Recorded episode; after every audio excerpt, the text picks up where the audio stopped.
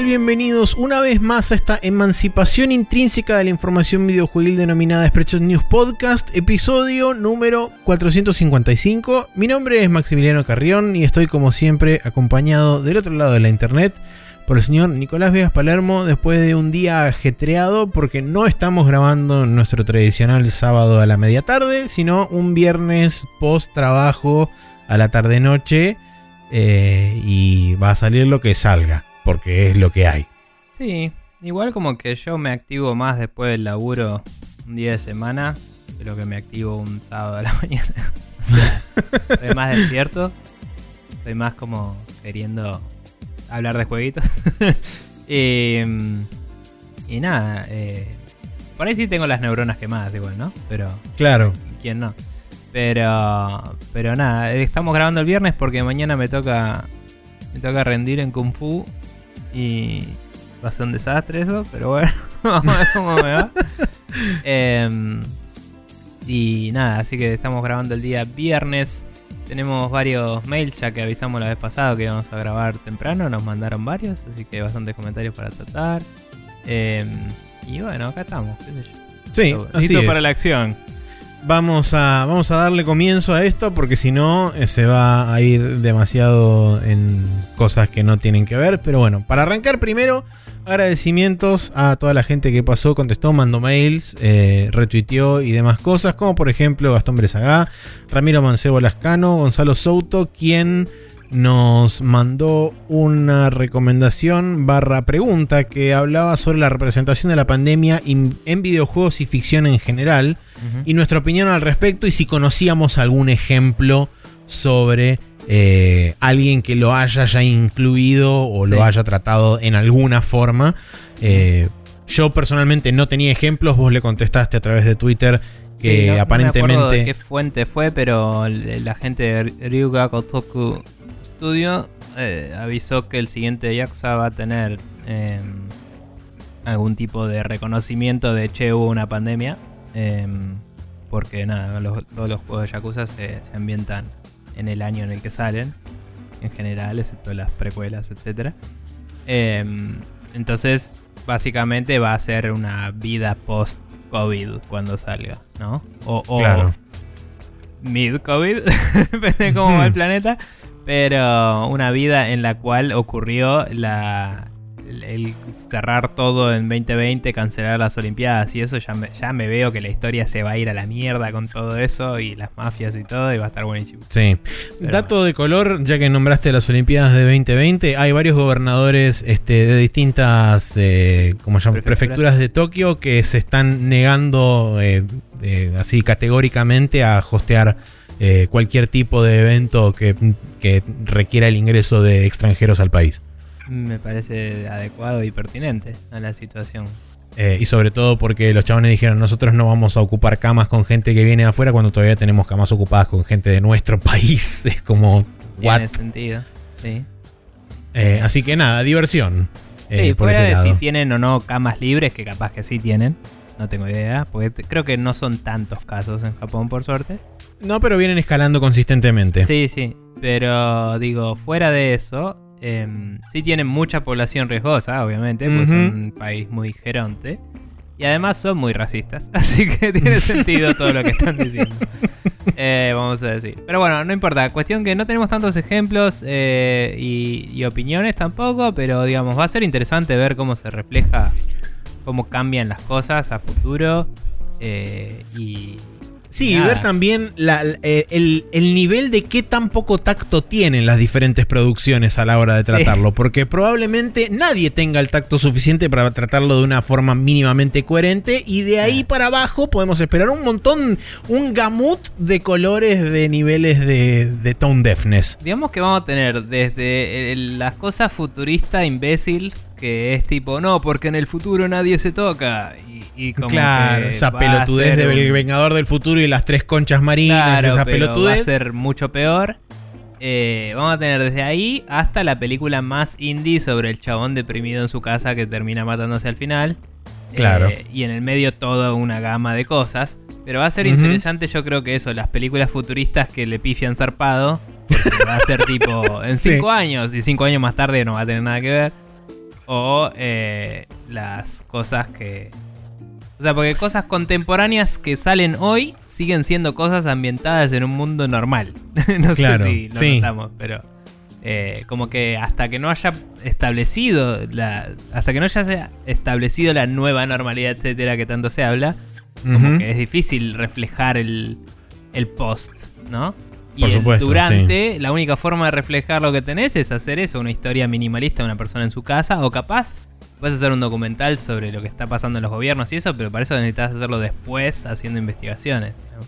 Seguro. Entonces Y por supuesto, no nos olvidemos de los universos paralelos y what ifs que también van a estar a la orden del Sí. día, donde todo se volvió este, una catástrofe, todo el mundo anda con hazmats por la calle.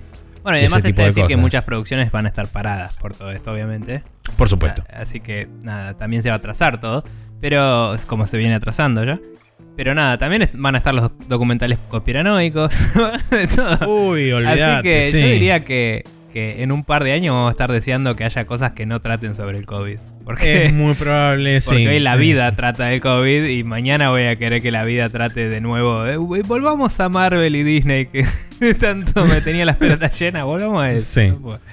Bien, bueno. eh, siguiendo con la lista de agradecimientos, Jorge Peiret, Bruno Fernández, que fue el que nos escribió la semana pasada sobre el tema de los cheats y nos recomienda una especie de cliente para Sí. cheats llamado Wimod, eh, que yo es la primera vez que lo escucho nombrar, así que Sí, yo conocí sea. a Cheat Engine de nombre, que lo mencionan mucho en Giant Sí, Bomb Cheat. Engine lo conozco también, sí, obviamente. Eh, pero Wiimote no lo conocía, nos lo recomendó para, para que lo probemos. Yo, de nuevo, yo- a mí no me nace, eh, pero, pero ahora que sé que existe, si alguna vez lo necesito, lo puedo chusmear. Sí, eh, seguro, idem. Sí. Eh, Leandrox, Mati Falseta, Leonardo Mazzocchi y Chivax, que yo no lo escuché nombrar nunca previamente a Chivax, así que no sé si es un oyente nuevo, pero sí lo es, bienvenido. No- bienvenida. No recuerdo. Para, ¿en qué red social nos escribió? Eso fue en Instagram. Instagram. Instagram. Capaz que es una persona conocida, pero tiene otro eh, alias. Puede también tranquilamente ser, pero bueno, eh, eso eh, eh, fue mi primer este, instinto. Bien, Bien. mails. Tenemos, como dijimos, varios mails este, que están subdivididos en varias secciones, así que arrancamos por algunos, si te parece. Eh, léete el de Maxi Coman, yo después sigo por el otro que tenemos y después vamos al otro lado. Dale. Eh, Maxi Command dice, buenas, buenas, buenas. Eh, que por cierto, Maxi es el que nos ha dicho varias veces que, ah, me olvidé de mandar el mail. Que nos había mandado un mail, pero tenía otro más para mandar. Y le Aparentemente avisé es y le este. dije, Maxi, mirá que vamos a grabar el viernes. Si querés mandar el mail, mandala. Eh, porque nada, me lo había dicho en el Discord que tengo por ahí tirado. Eh, bien. Dice, me tardé un montón en escribirles eh, esto porque no sabía cómo redactarlo. La verdad es que es un tema que me interesa, pero no quería dar nombres para que no queden pegados eh, ustedes hablando, entre comillas, mal de gente, cuando en realidad es mi opinión, dice. Eh, estoy muy interesado en conocer su opinión sobre un tema un tanto escabroso, la prensa ensobrada. Le hace, aclaro yo, de, dinero en los bolsillos de parte de compañías, ¿no? Quiere decir con ensobrada. En particular por Sony, dice. Eh, me he transformado en un fundamentalista de Xbox, lo reconozco, pero no por eso estoy en contra de los gustos o opiniones particulares que tenga cada uno. Por ejemplo, Maxi comentó que para él el Game Pass no lo atrae y me pareció muy entendible. Eh, mi problema empieza cuando tratamos con medios de comunicación y sus, entre comillas, periodistas, eh, como... eh, ahí termina la oración. entre comillas, periodistas. Como en cualquier profesión, dice, hay un código de ética que rige la actividad eh, y, y cuando uno tiene una opinión sesgada con respecto a una marca, empieza a haber fantasmas por todos lados. Eh, dicho esto, me tengo que preguntar, ¿con qué bases yo tengo que creer eh, si vos trabajás en un medio periodístico donde tenés que dar noticias sobre todas las consolas y en un... Perdón, si vos trabajás en un medio periodístico donde tenés que dar noticias sobre todas las consolas y en un momento te veo en un evento de PlayStation, dice. Eh, ahora lo hablamos eso. Eh, ¿Cómo te creo si te la pasás resaltando los beneficios de PlayStation todo un programa y al final haces un sorteo con los que van a seguir por, eh, con los que están siguiendo por Twitch por códigos de PlayStation Plus, dice. Eh, como verán, no me quedo en la simpleza de que, entre comillas, alguien le pasa un sobre con guita a un, entre comillas, periodista, sino a ciertas sutilezas o no tanto. Eh, supongo que eso se refiere a que esto que está describiendo es entendible para alguien que sabe de qué está hablando. Yo no sabía de qué estaba hablando, me lo dijo, pero no importa, no lo vamos a decir porque no, no viene el caso. Em, como en tu sección de ofertas de la semana mencionás con un gran entusiasmo un juego de PlayStation que está a 40 dólares y te olvides de mencionar que en la competencia hay juegos de 300 pesos, por ejemplo, dice. Eh, en la realidad en la que vivimos, ¿no? En Argentina. Em, no me quiero quedar tampoco en el ámbito local, dice. En España pasa lo mismo. En Inglaterra Digital Foundry da vergüenza, dice. Eh, eso yo le dije que ahí vamos a estar en desacuerdo y que esté preparado para eso. Eh, y dice, justificando juegos de Sony que llegan a 1440p contra los 4K nativos de Xbox, diciendo que no se nota. La verdad que me recuerda el lanzamiento de Play 4 y Xbox One eh, cuando en todos lados lo que se veía era Xbox 900 eh, píxeles de alto y Sony 1080. Eh, tampoco, muchas cosas de Sony eran 1080i, pero... No, no, eran, eran 1080. Eh, al, principio, al principio muchos catalogaban este, a la Xbox como la 900p Machine. Sí, eso eh, sí. Mientras Pero que muchos juegos de Play 3 no eran 1080 este, p. No, bueno, creo que está hablando de la Xbox One y la Play 4. En el caso de la Xbox ah, One perdón, y la Play leí 4. mal, cualquiera. No dije nada. Estamos bien entonces, sí, Play 4 y Xbox One. Yo estaba pensando en la 3. No dije nada. Tienes razón. Em, me quedo esperando un poco de sabiduría de su parte, porque en el otro, perdón, en la generación anterior pasó al revés, por eso me confundí. Sí. Em, me quedo esperando un poco de sabiduría de su parte para ver si realmente estoy viendo fantasmas o algo raro hay. Por último, tengo que decir que me parece poco ético, en, acá es lo que aclara, en nuestra coyuntura, llevar a tu público la opción descaradamente más cara, por sea por el motivo, el motivo que sea, dice. Eh, besis, carita feliz. Maximiliano Comán. Bueno, eh, vamos por partes. Eh, la primera pregunta que dice, así retórica, sobre cómo eh, creerte si estás en un evento de PlayStation. PlayStation tiene más eventos locales que Nintendo y Microsoft. Entonces, sí. voy a darle el beneficio de la duda a, entre comillas, periodista de que puede no estar en un evento de Microsoft ni de Nintendo porque no hay. en ese sentido en particular, no, no lo condenaría el asunto. Sí, eh, Además, eh, si bien tanto eh, particularmente Microsoft tiene presencia oficial acá como Xbox, si no recuerdo mal, o está solamente presente como Microsoft en general. Microsoft está como Microsoft, la compañía parent, no está como Xbox. Ok, bueno, entonces muy probablemente nunca veas a nadie en un evento de Xbox porque si hay un evento de Xbox esté bajo el ala de Microsoft y sea más un evento de Microsoft. Entonces, por ahí ahí se pierde un poco eh, en el caso de que ah, exista un evento catalogado como evento de Microsoft, puede tranquilamente tener un apartado de Xbox dentro. Sí, o sea, respecto... puede que haya un, área de Xbox local, pero digo, no public facing, ¿no? Puede que haya un área que tenga que ver de eh, networking para developers y cosas así. Sí. Para los developers de juegos locales pero digamos que no hay una presencia de la marca Xbox en Argentina fuera de se vende oficialmente la consola acá. Sí, y eh. lo mismo eh, todavía más con Nintendo, que solamente tiene una representación oficial vía terceros a través de la distribución oficial de la consola. Sí, que creo que era por Garbarino nada más, ¿no? Es, todo el, conglomerado Garbarino, Musimundo y etcétera. Volviendo a lo, a lo otro, hay eventos también de prensa de otras compañías que son específicamente publishers. El primero que se me viene a la mente ahora es Bandai Namco, que tuvo varios eventos eh, oficiales acá en Argentina. Eh, Ojo, capaz que por cómo lo fraseó yo entendí nada más que, ah, lo vi en un evento, pero creo que quiso decir que estaba hosteando el evento esta persona. bueno, si, si está hosteando el evento... Un poco más dudoso todo. Puede ser un poco más dudoso. El problema, creo, o sea, Después por ahí nos, metemos en el otro, pero me gustaría primero aclarar una cosa, porque esto también es algo que se han hecho eco muchos y durante mucho tiempo, eh, hablando históricamente en el Bombcast, lo hemos escuchado varias veces. que fue así en Estados Unidos por muchos años también.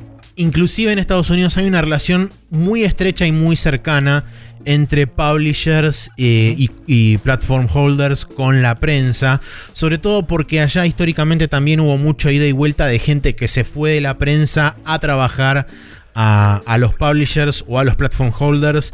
Eh, entonces hay como relaciones que se forman y hay, y hay tratos que, que se dan quizá por ahí extraoficialmente fuera del ambiente de trabajo de gente que se conoce y que pega buena onda y que son amigos y qué sé yo. Y entonces es como que eso también ayuda por ahí a mezclar un poco los negocios y el y la, la, la, la, faceta más social, si querés, de dos personas que, son, que pegaron buena onda y se conocen y son amigos y lo que sea. Eh, y, y también hay como una relación de necesidad hasta cierto punto de uno por sobre el otro. O sea, hay favoritismos y hay amiguismos y hay cosas y está medio blanqueado hasta cierto punto y eso es una mierda. Sí. Eh, y eso llevado a un, eh, em, a un escenario local donde históricamente siempre fuimos ninguneados y nunca acá nadie le dio bola a nada. Cuando de repente vos tenés un ojo oficial puesto de alguna de las empresas acá, por supuesto que vas a hacer lo imposible para complacerlos y para siempre este, quedar bien y tener eh, una, una, muestra presentable ante ellos. Porque si no, sabes que a, la primera, a la primera de movida te van a cortar el chorro, sea por la razón que sea. Porque no hay competencia, porque no hay una regulación del asunto. por supuesto. Porque, por supuesto. bueno, justamente, es una de las tres empresas. Entonces. Y además es una relación de poder. Y es como My Way or the Highway, digamos. Sí, además es, eh, de nuevo es una relación de poder imbalanceada, representada porque de un lado tenés al platform holder que a la primera donde vos hiciste algo que más o menos no le gustó, no te preocupes, te aparto a la derecha porque total tengo una cola de gente de 6.000 personas a, este, esperando para eh, complacerme y hacer lo que se me cante y hacer lo que, lo que a mí se me cante las bolas y que ellos hagan. Este... Eh, también sobre el, nombre de periodistas, entre comillas, eh, hay dos problemas paralelos en Argentina. Uno es mucha gente reporta noticias sin ser periodista y, y no necesariamente se atiene a el código moral que debería tener un periodista.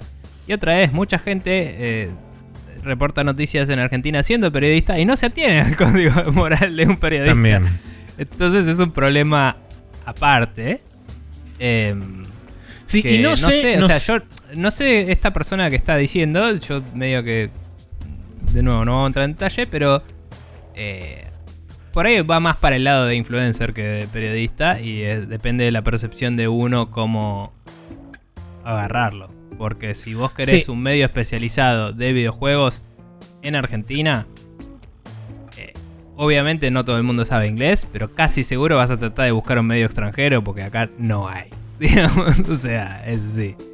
Eh. Sí, lo, que yo iba a decir es que ese también es otro gran inconveniente, sobre todo hoy en día, que es que, y a nivel mundial también pasa mucho, que hay mucha gente que es, este, que se crió con, eh, con los videojuegos y que por el simple hecho de, bueno, yo también me incluyo, por el simple hecho de haber jugado muchos juegos durante su vida, se cree con, eh, con capacidad de poder determinar si algo es bueno, si algo es malo, o de, informar a la gente. No bajo, el, no bajo el estandarte de soy periodista, sino simplemente por el hecho de poder llegar a un público, de decir, ok, e, esto. Y es, es la realidad que vivimos hoy en día con el con este, las redes sociales, con el streaming y con todo pero hay gente más legitimizada por un aparato atrás que otra. Por supuesto que sí. Y sí, creo que se refiere a eso. Eh, sí, sí, sí, pero también no, indagar más sobre el asunto. tomemos, tomemos en cuenta eso, que también, más allá de que eh, existen hoy en día un montón de, gente que por ahí se empezó a capacitar en periodismo, qué sé yo, y se, empezó por ahí a meter en el ambiente, mm. La gran mayoría de la industria de los videojuegos está, eh, está llena con personas que fueron ávidos consumidores o que son fanáticos de los videojuegos y que decidieron por X o por Y, o porque los lleva, se llevaron o fueron llevados a eso, a este, ser la cara de algo, la cara de, una, de una marca, de una empresa, o simplemente por el, por el hecho de querer compartir su opinión, agarraron, empezaron a escribir en social media, o se abrieron un Twitch o lo que sea, o un canal de YouTube, y empezaron a dar su opinión, y de repente la gente lo empezó a encontrar, y chau, listo, se formó una persona que opina de videojuegos y que no tiene por ahí una una raíz periodística creada, simplemente es un chabón que habla y chau. Sí, sí. Bueno, eh, nada, esto pasa mucho con, Lo vemos en eventos y cosas que se hacen en Estados Unidos, que le dan más bola al influencer que al periodista. Y después Seguro. el influencer es el que reporta sobre el evento al público. Y es eso. Es literalmente eso. Es tipo una persona, como vos decís, que, que lo ve, lo experimenta como, como un consumidor final que tiene contactos en la industria, digamos. Eh, te lo está reportando como medio oficial porque no hay un medio más oficial o, o el que o, o más no oficial perdón más legítimo digamos a mano es ese el que te promueven las mismas empresas y es como bueno Sí. entonces es difícil escaparle cuando está eh, puesto en primera plana el asunto eh, por las empresas mismas. Pero bueno, así como esas personas, eh, influencers, llegan a esos puntos, eh, que eso, de nuevo, eso pasa en Estados Unidos, pasa en todos lados. La gente sigue a PewDiePie y dice algo de chabón y van con él. No, no lo que sea, ¿me entendés? Cualquier persona. Digo PewDiePie, seguro ya suena como un boomer porque ya debe haber como 50 después de él. Pero no Sí, importa. obvio. Lo que digo es eh, como que así como esas personas se posicionan ahí, uno tiene la libertad de ir y buscar otro que le parezca más adecuada a su propia, sus propias sensibilidades y gustos. Fuera de eso, eh, sí es cierto que acá tenemos cosas que en Estados Unidos dejaron de hacerse. eh, o ya están mal vistas, digamos. Porque la industria es mucho más madura. De ya no. En Estados Unidos ya no se mandan tantos regalos pelotudos de parte de la. de las empresas para los. eh, Sí. Para la gente de la prensa, ya no se los invita a un montón de fiestas donde hay chupi y minita, que eso seguía pasando acá hasta hace poco, digamos. Eh, ahora cada vez menos porque con la distribución digital y eso es como, bueno, te mando copia de review y, y vos revivame y listo. Pero antes era como más el te invito a la fiesta y todo y de paso te muestro el juego. Y si te acordás, cuando nosotros mismos fuimos a eventos terminábamos hablando más del evento que del juego, siempre. Por eso dejamos de ir. Sí. Eh, porque dijimos esto es una pelota. Pero bueno. em, nada, honestidad ante todo. Pero. Pero porque no nos pagan por esto también.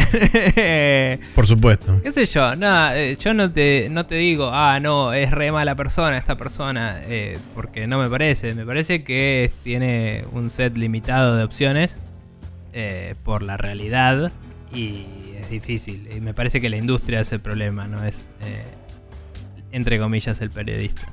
Sí, Eh, como dije, la relación imbalanceada de poder que hay entre, sobre todo en una, en una industria tan eh, incipiente como es la, entre comillas, eh, industria del periodismo de videojuegos, el periodismo especializado en videojuegos acá versus en otras partes del mundo, donde ya está mucho más maduro y donde hay posiciones más fuertes tomadas incluso dentro del periodismo. Incluso también se- es conocido el, el hecho de que hay muchas empresas que han eh, blacklisteado a muchos de ya sean este, news outlets Sí. o, per- o personas directamente. Sí, sí, sin hay ir más lejos. que no les mandan copia de review porque todo, cada vez que le mandan una copia de review da malos puntajes, listo, no le mandan más. Exactamente. Y les cabe. Igual, aún así, es como que también hay más. Por cómo funciona el mercado en Estados Unidos, me parece que hay un poco más de protecciones de me puede sponsorear a alguien y yo puedo decir cosas a favor de su competencia. Sí, sí, seguro. Y, y sin consecuencias que acá. Me parece que acá es más fácil que te corten la canilla, pero no sé si también es porque hay poca competencia y eso es algo nuestro. Es muy posible, Eh, el mercado es chico también. Pero bueno, de cualquier forma, eh, en ese sentido, me parece que la persona está jugando el juego que hay y el juego que hay es una mierda, digamos.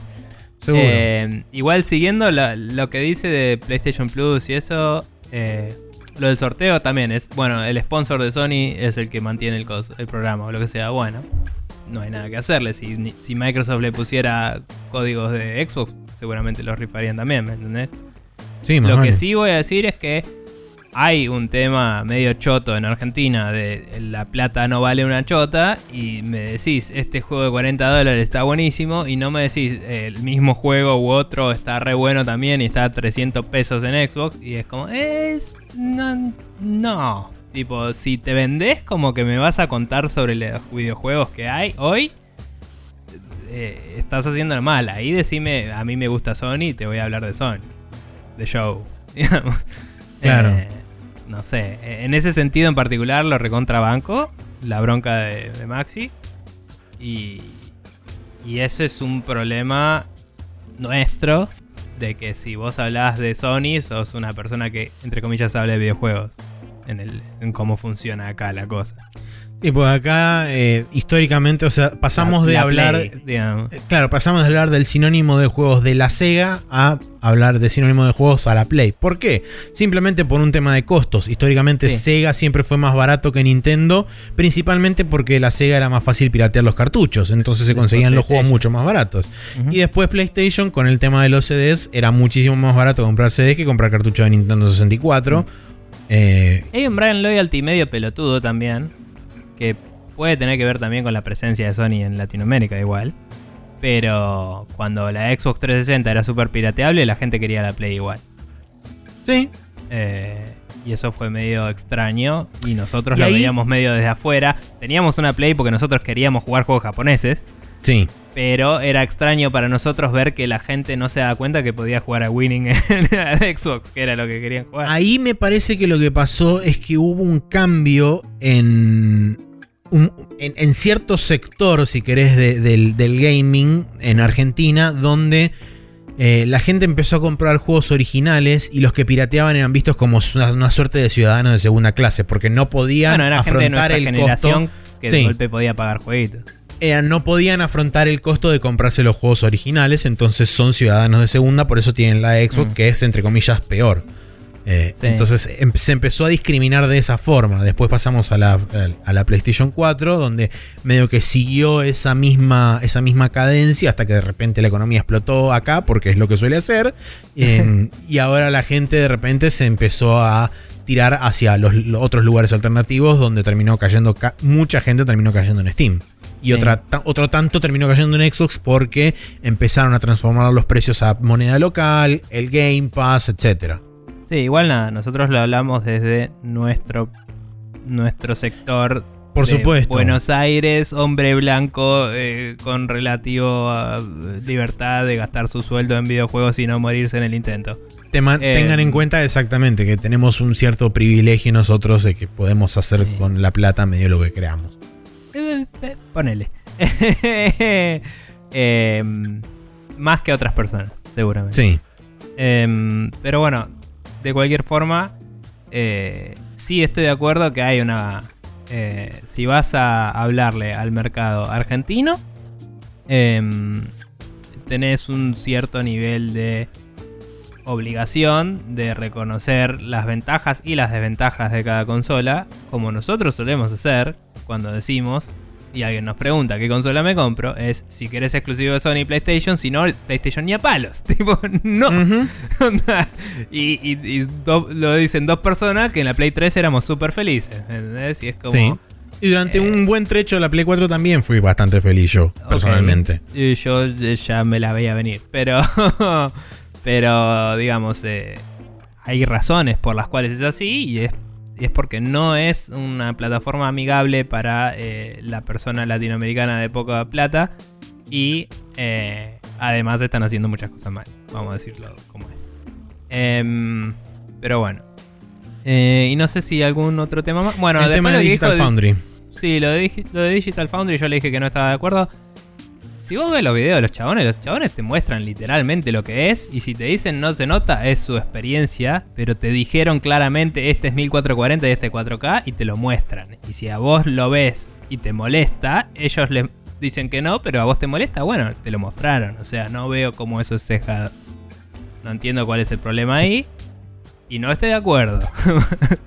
Un saludo. No, además Maxi. suelen, No. suelen ser bastante imparciales con respecto a, Sí, a me dónde, cómo te muestran. Inclusive mismo, por ejemplo, la otra eh, hace un par de días, no lo vi, pero vi el titular y hablaban sobre la performance en general entre las versiones de el Resident Evil Village o el Resident Evil Pueblo Sí. 8, como dijeron acertadamente Pueblo la gente de Café Fandango. Eh, y mostraban justamente, aparentemente, las tres versiones corriendo en paralelo y decían que la mejor versión, incluida la versión de PC, que corre más estable, es la versión de Xbox, por ejemplo. A pesar de que el marketing oficial del Resident Evil Village es comprate la versión de Play 5 porque bla bla bla, lo que sea. Sí, sí, sí. Y los chavales te están diciendo, no, la versión de Play 5 no corre tan bien como la de Xbox. No quiere decir que, que se arrastre tampoco. Es que también, esto ya es una cosa aparte, nada que ver, tangente, pero también pasa mucho esto de los japoneses con su hardware dedicado hacen cosas locas y la Sony en números es menos poderosa que la Xbox, pero la, la PlayStation en números es menos poderosa que la Xbox, pero está hecha muy específicamente para jugar eh, de formas locas. No, no me puse a leer toda la especificación técnica, ¿no? Pero digo eh, que si los developers la saben aprovechar, en algunos sentidos eh, suele ser eh, mejor. No te diría que es tanto eso, sino que es más la prevalencia, como dijimos siempre históricamente, de que Sony es una marca japonesa, los developers japoneses tienen También asociado eso tener y más acceso a cosas de, de la compañía y más acompañamiento de ellos en, en el día a día del desarrollo, imagino.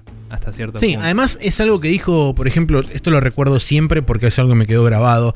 Lo dijo Phil Spencer en el, en el one-on-one con Jeff Gerstmann en la E3 de 2019. Él dijo, la, el problema más grande que tiene Xbox en Japón es que todos los developers tienen una PlayStation en su casa y no conocen la Xbox ni conocen el ecosistema. Entonces nunca van a poder desarrollar para algo que ni siquiera conocen que existe Sí. o que ni siquiera tienen reconocimiento de que es una realidad. Un saludo Entonces- a Nintendo cuando dijeron que no, que no habían jugado nunca las otras consolas. Sí, sí, fue fantástico eso. Este, entonces, partiendo desde ese punto de, de vista, es como, ok, claro, tiene mucho sentido Sí. entonces que el mercado sea masivamente englobado por Nintendo y por Sony en Japón. Y, igual fuera de eso, y está bien, el Resident Evil es un juego de una empresa japonesa, de alto perfil, pero de una empresa japonesa. Pero lo que digo Sí. es, hay juegos eh, occidentales también, que en la, en la PlayStation por ahí corren un poco mejor. Y por ahí no es necesariamente que el hardware se la banca más, sino porque renderizan a menos. eh, justamente porque no, uy, no nos da para 4K. Bueno, poner 1440 y le sobra bandwidth para hacer otras cosas locas, tipo ponerle Claro. más de otros efectos y cosas que en Xbox sacrifican para mantener el 4K estable. Ponele. Son decisiones del developer eso. Seguro. Eh, y los tipos de Digital Foundry te la dicen como es y te dicen, bueno, en esta tenés más efectos con menos eh, resolución y nos parece mejor eso, ponele. O, o más frame rate o lo que sea. Hoy en día el, el speech de la gente en general suele tender a más frame rate es mejor que más resolución. Entonces entiendo como a veces Por van suerte. a decirte. Entonces entiendo cómo van a decirte 1440 contra 4K va bien. En PC si usás eh, ¿Cómo es? Eh, DSSL. Eh, Deep, Sam- Deep Deep Sam, no, este, sí, Deep Sampling, no, eh, es No. DS, DLSS. DLSS. Deep Learning, Deep Learning Super Sampling. Eh, si se hace eso, la resolución se escala todo el tiempo, no te das cuenta. Está bien que es distinto y es otra cosa mucho más mágica e increíble. Pero no te das Sí. cuenta y renderiza a muchos más frames por segundo y es lo mejor, ¿me entendés? Y, y nada, de nuevo, a mí no me parece que los tipos sean parciales a PlayStation ni a palos. Sí me parece que varios de los juegos que analizan en PlayStation pueden dar una mejor experiencia de juego si querés, pero si lo pensás probablemente en Xbox tengan mejores gráficos. Y eso es la- el parámetro. No sé cuál es el parámetro. Sí, Eh, pero los tipos te lo dicen. Y después está en vos decidir. así es. Eh, Bien. Bien. Eh, Eso igualmente, terminó- gracias Maxi. Es un Sí, gran problema que hay en la industria, en el planeta y en los lugares que tienen menos industria, como nosotros, menos años de, de industria de, de cobertura de los videojuegos como nosotros. Eh, nos pasa mucho peor, porque nos pasa la que les pasó a Estados Unidos hace 10, 20 15 años. Eh, no sé, por ejemplo, lugares como México, Latinoamérica, que tenían más publicaciones y cosas locales, eh, cómo la estarán llevando hoy. Porque nosotros también teníamos eh, revistas de acá que eran bastante buenas y murieron porque internet. Eh, y esa gente hoy creo que se dedica a otras cosas en su mayoría. Murieron porque Internet y porque Corralito en el 2000 también, no nos Sí, olvidemos de eso. Sí, seguro. Pero en el 2001 también había internet y se podrían haber ido volcando a eso de a poco también.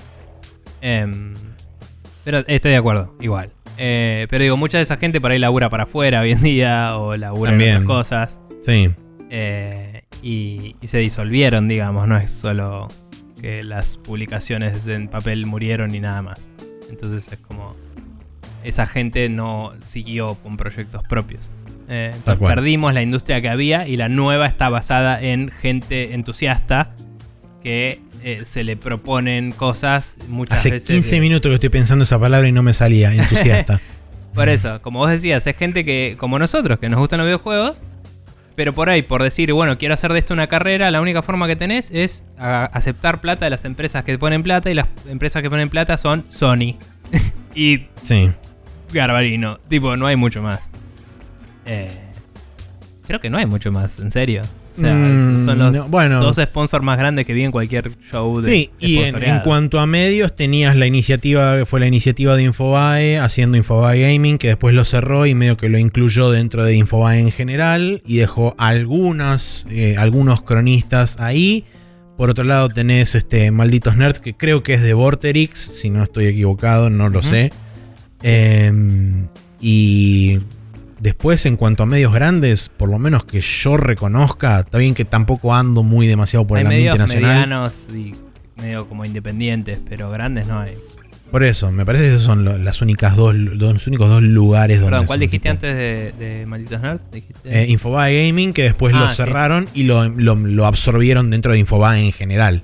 Sí, eh, había otro más que ahora no me sale, que es un área de gaming de otra también publicación. Y mm, que alguien hace poco entró ahí, no me acuerdo ahora el nombre. Me olvidé, perdón. Y, y después el otro es el que es independiente, es el de... em, ah, ¿cómo se llama esto? Que es de prensa argentina de videojuegos. Es Mm. medio como el avatar así de, de eh, prensa No independiente sé. de videojuegos que hay. Press No. Start, ¿no es? ¿Algo así? No, nada que ver. No, no, esos son la- eran las pibas. No, esas eran Press Start. podcast. Era Press otra cosa. Stars, por eso. Eh, ¿Cómo mierda se llama esto? No sé. Bueno, mientras Bueno, lo pensás. mientras busco, porque no me Exactamente. Mientras lo pensás y lo buscás, yo voy a leer el mail de Ramiro Mancebo Lascano que dice: Buenas, les escribo nuevamente después de unos cuantos años escuchándolos. sale. Press Over, motivado- ahí está. Ahí está, press over. Bien. Bien. Eh, motivada, eh, motivado por la charla del episodio de esta semana o la pasada, siendo que lo hicieron el sábado, sobre el juicio de Epic versus Apple. La verdad que es un debate muy interesante y resulta difícil, entre comillas, tomar partido por uno u otro. Después de todo son dos empresas gigantes, no necesitan que ningún random en Argentina tome partido por ellos. Eh, si bien lo planteado por Epic creo que tiene algo de sentido, sus tácticas son bastante cuestionables y obviamente de fondo hay un interés económico por encima del bienestar de los jugadores. Dicho esto, me crucé con unos tweets, eh, copio a continuación, y puso el thread aparentemente donde estaban esos tweets, eh, con unos mails internos de Apple del año 2012 en los que Philip Schiller, uno de los ejecutivos más importantes de la empresa, se queja porque una de las apps top, llegó a ser número uno, del App Store es una burda copia de otro juego, Temple Run, tirando un poco abajo el argumento de, entre comillas, queremos controlar para curar el contenido. Dejo acá abajo la cadena, donde también hay otro mail sobre un juego de. Son un juego sobre tiroteos en colegios que apareció en el App Store y nadie lo frenó. Se aprobó en 30 segundos y lo dieron de baja. eh, porque un developer envió un mail. Sí, yo esto lo, leí en, en los threads de, de live tweeting mientras estaba siguiendo el juicio. Eh, dice, no deja de ser chusmerío interno de empresas, pero me parece fascinante la cantidad de cosas que se están, eh, que están apareciendo solo por este juicio. Un saludo a ambos y gracias por el contenido. Gracias, Ramiro. Eh, sí, lo había leído medio al pasar el tema de, los mails sobre, sobre la cantidad de basura aparentemente de, de copycats que hay dentro, de, dentro del App Store. Y también había leído específicamente el ejemplo que vos señalás sobre el, este, el simulador de tiroteos escolares, eh, que aparentemente también todavía estaba, todavía estaba este, dado de alta, o había estado dado de alta hasta que, como vos mencionás, eh, un developer envió un mail y lo bajaron. Eh, de hecho, eh, durante, el, durante el juicio, por lo menos durante esa semana que estuvieron varios de estos testigos, mencionaban que uno de los, uno de los grandes problemas que tenían o que estaban afrontando ahora desde parte de Apple es que la cantidad de aplicaciones o de, de aplicaciones para review que hay eh, con la cantidad de personas que tienen en este momento haciendo reviews no dan abasto y que a pesar de todo eso tardan entre, creo que habían dicho 24 a 72 horas en el, turnaround, o sea, en, analizar la aplicación y en devolverle el feedback al developer diciéndole que había sido eh, aprobada o que había sido rechazada y con los puntos que tenían que, eh, que corregir o mejorar o lo que sea. Em, y que la tasa promedio, por lo menos si no recuerdo mal, en 2018 había sido de rechazo de un 30% que había escalado hasta casi un 40% durante el 2020 de aplicaciones rechazadas por primera vez para, este, para hacer este, la incorporación en el App Store. Por diversas razones. Ahora no recuerdo, pero creo que, si no recuerdo mal, había una lista de las top, no sé, cinco razones por las cuales eran rechazados. Eh, pero digamos que sí, o sea, suelen filtrarse aplicaciones. Es, un, según Apple, es un, es un método de review humano, no es que se hace con maquinaria, eh, o por lo menos no se hace el 100% con maquinaria. Eh, entonces es propenso a errores. Eh, sí, la realidad es que hay otros problemas distintos también, como developer de iOS, tipo, nos topamos con muchas cosas en la historia de la plataforma que va mejorando a poco. puedes hablar con contenido, con este, con conocimiento de causa, así que. Sí, eh, pero digamos, por ejemplo, en mi primer laburo donde laburé en iOS, teníamos un documento donde íbamos anotando cada razón que nos daban cada vez que nos rechazaban y lo teníamos de referencia porque Apple no te decía porque te iba a rechazar eh, si mandabas algo. O sea, vos tenías que mandarlo. Era tan, entre comillas, nueva la plataforma. Digamos, Eran los primeros años. Que si vos mandabas algo que tenía un nuevo caso de uso, no había conocimiento de la comunidad de si eso estaba bien o mal. claro, por ahí te lo rechazaban por eso. Claro, y por ahí Apple se inventó la regla en el momento y no te enteraste nunca, porque antes las reviews eran de como dos semanas, una semana. Eventualmente bajó al promedio de dos días que mencionan en el juicio, eh, que ahora a veces en el mismo día ya lo tenés, digamos. Sí. Y aún así me parece que no puedes consultar la lista de reglas. Como que te la o sea, hay mucho conocimiento de la comunidad y, mucho en la documentación de cuando usas esto, fíjate de aclarar por qué, qué sé yo, al usuario, ¿viste? Tipo, si pedís la locación, tenés que poner un texto que diga por qué necesitas la locación del usuario. Ese tipo de cosas. Antes podías no hacerlo. Ahora el código mismo te lo pide, digamos. Si no lo pones, no anda. Mm. Eh, entonces hay cosas que medio como que se mejoraron, pero la realidad es que siempre fue muy obtuso y ambiguo y todo, y al final se te cuelan 70 clones de Angry Birds igual y es una verga, ¿me entendés? Entonces, ¿para qué mierda me gasté en hacer todo así? Y, en pagarte y en todo, si al final del día eh, puede hice algo copado, viene alguien y se copia lo mío y, y vos que curás el store dejas que pase, ¿me entendés? Sí, seguro. Ese ejemplo de que uno de los. que era el top 2, eh, el juego ese que era una copia. Eh, había llegado a ser número 1 en el App Store. Boludo. Cualquier cosa. Eh, y nada. Mientras tanto, obviamente, cada una de esas ventas se la embolsillaban el 30%. Sí, seguro. El, el Threes le pasó eso. Me sorprende que claro. no. O sea, no, no. De nuevo, no estuve siguiendo mucho el juicio de cerca esta semana, pero pero el Freeze le pasó eso zarpado y que yo sepa no lo trajeron a colación por ahora. Eh, no, no, yo durante esta semana no apareció porque como dije, bueno, lo vamos a hablar más adelante en, el, las noticias, pero bueno. Sí, este Ramiro, eh, es verdad, y lo, como decís vos, es fascinante realmente, sobre todo eh, fue muy interesante el primer día porque medio como que se abrieron las este, se abrieron las puertas del infierno y empezó a salir mierda para todos lados porque nadie había mandado correspondientemente como la jueza había ordenado eh, qué documentos querían que se sellaran, qué documentos querían que fueran redactados y qué sé yo. Entonces medio como que el primer día cuando se subió el primer aluvión de documentación se subió todo como público y fue como de repente todas las empresas empezaron, no, pero pará, este documento no se puede mostrar porque...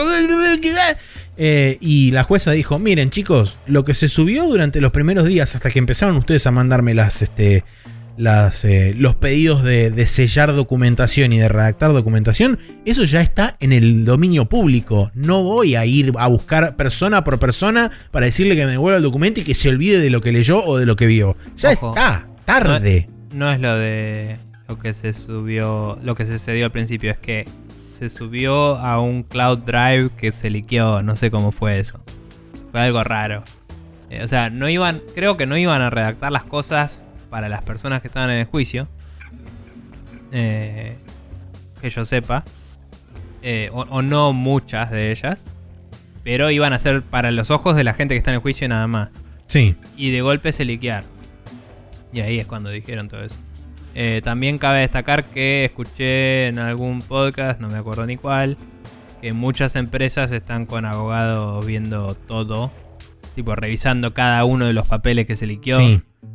para ver si les hacen alto juicio a alguien, eh, por un lado, y por otro lado, para ver si eh, tienen que hacer un pedido a la jueza de que, aunque se haya mostrado ya el papel, que no se hable en el juicio, on the record, algo.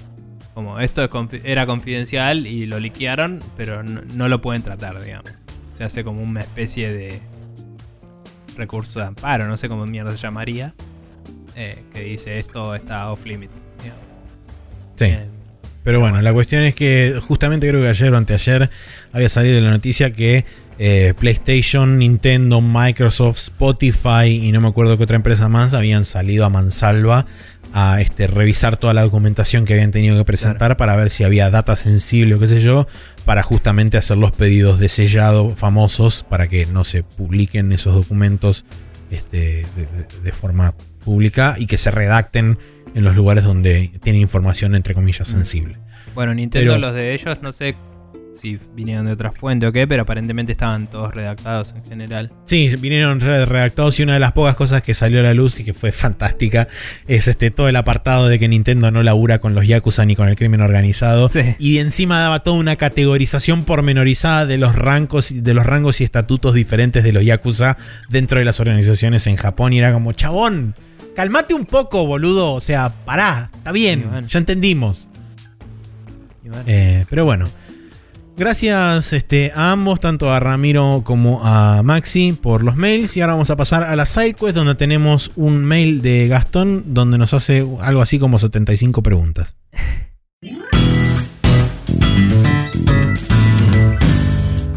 Y aquí estamos en la sidequest, donde como dije tenemos un mail más de Gastón Berezaga que dice, buenos días queridos barbísticos, luego de el, en realidad sería la, pero no importa, eh, luego del sidequest en el que hablaron del uso de cheats para flanquear trayectos molestos y poder terminar ciertos títulos, me surgieron una serie de preguntas. Ustedes dirán si vale la pena discutirlas o no, ya es tarde, pues ya estamos acá.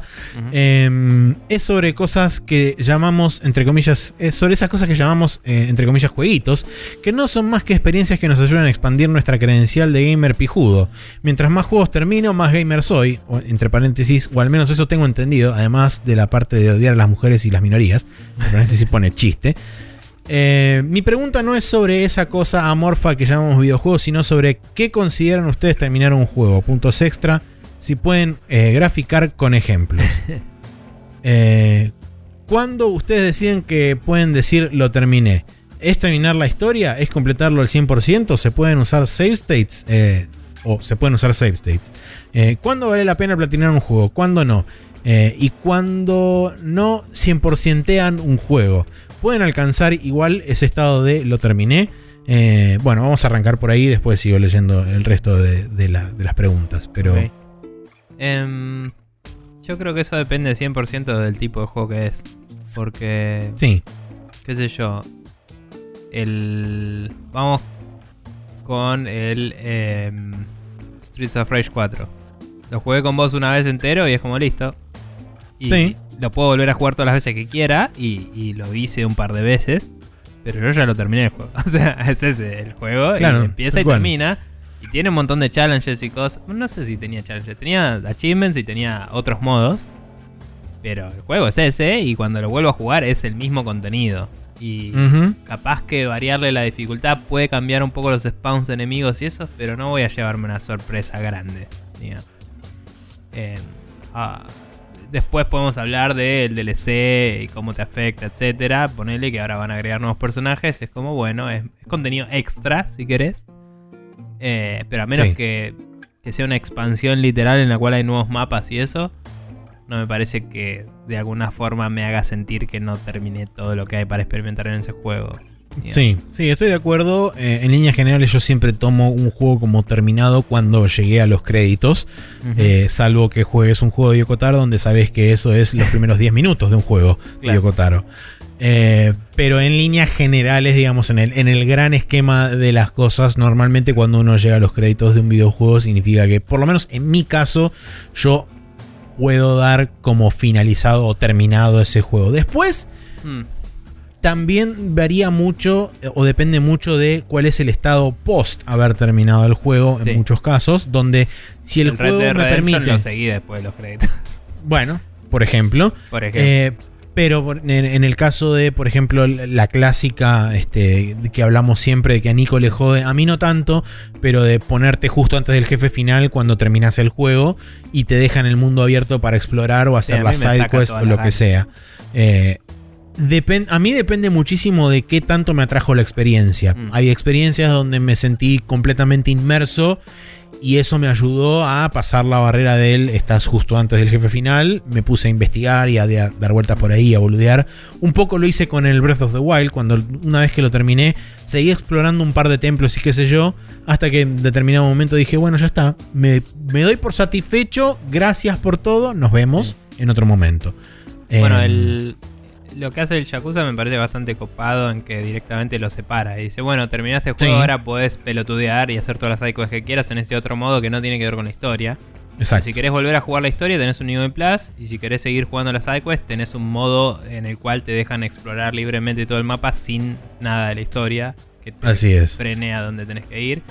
Me parece un buen compromiso entre las dos. Dicho eso, nunca me llamó lo suficiente para hacerlo, a pesar de que me encantan. Eh, Y- Los últimos tres Yakuza los terminé con un porcentaje de compleción de 17, 21 y como 15. Porque cuenta hasta la pelotudez más leve de tipo de Sí. comer todos los platos de comida en todos los restaurantes y tomarte todas las bebidas y es como, no. Chao. O sea, terminé la historia, Eh, se terminó el juego.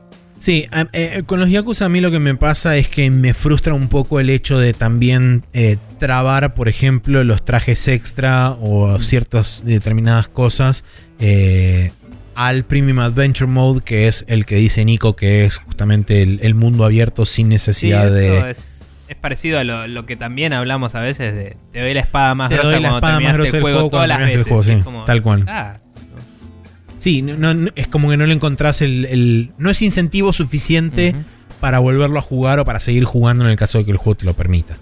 Déjame Eh. disfrazarme de Majima eh, cantando. eh, ¿Cómo se Cinderella. llama? Sí, este, 24 Hours Cinderella. 24 Hours Cinderella eh, en el medio del juego. ¿Por qué tengo que esperar a haber terminado el juego entero? Sí, o de Goromi o lo que sea. Sabelo. O, o déjame, tipo, que se saque la remera todo el tiempo, el chabón. Sí. Pero bueno. Em, y después, bueno, eh, la, la otra pregunta dice: ¿Cuándo vale la pena platinar un juego? ¿Cuándo no? Yo tuve mi época de Achievement Hunter, ya pasó hace ratazo. Para mí nunca. Pero- Eh, mi personal este, experiencia fue en determinado momento cuando veía que los porcentajes de los eh, de los trofeos que había logrado desbloquear en un playthrough normal, entre comillas, estaba cerca del tres cuartas partes, o sea, cerca del 75% o pasado un poco del ser. 75%. Y es como decía, y la verdad que por lo poco que me falta, me pongo un rato más y por ahí desbloqueo todo. Hay juegos que me han demostrado lo contrario, que es un pelotazo ese último 25%. sí. Hay otros juegos en donde es relativamente fácil o relativamente asible en un periodo lógico de tiempo. Y así fue como completé también varios platinos. Pero en determinado momento después, cuando me di cuenta la cantidad de horas extra que tenía, que terminaba grindeando por trofeos y qué sé yo, fue como, ¿realmente vale la pena hacer esto? Y fue como medio que lo, lo fui descartando. Además, también, como dije, tuve bastantes malas experiencias intentando destrabar trofeos ridículos. Que dije, no, ¿sabes qué? La verdad, no tengo más ganas.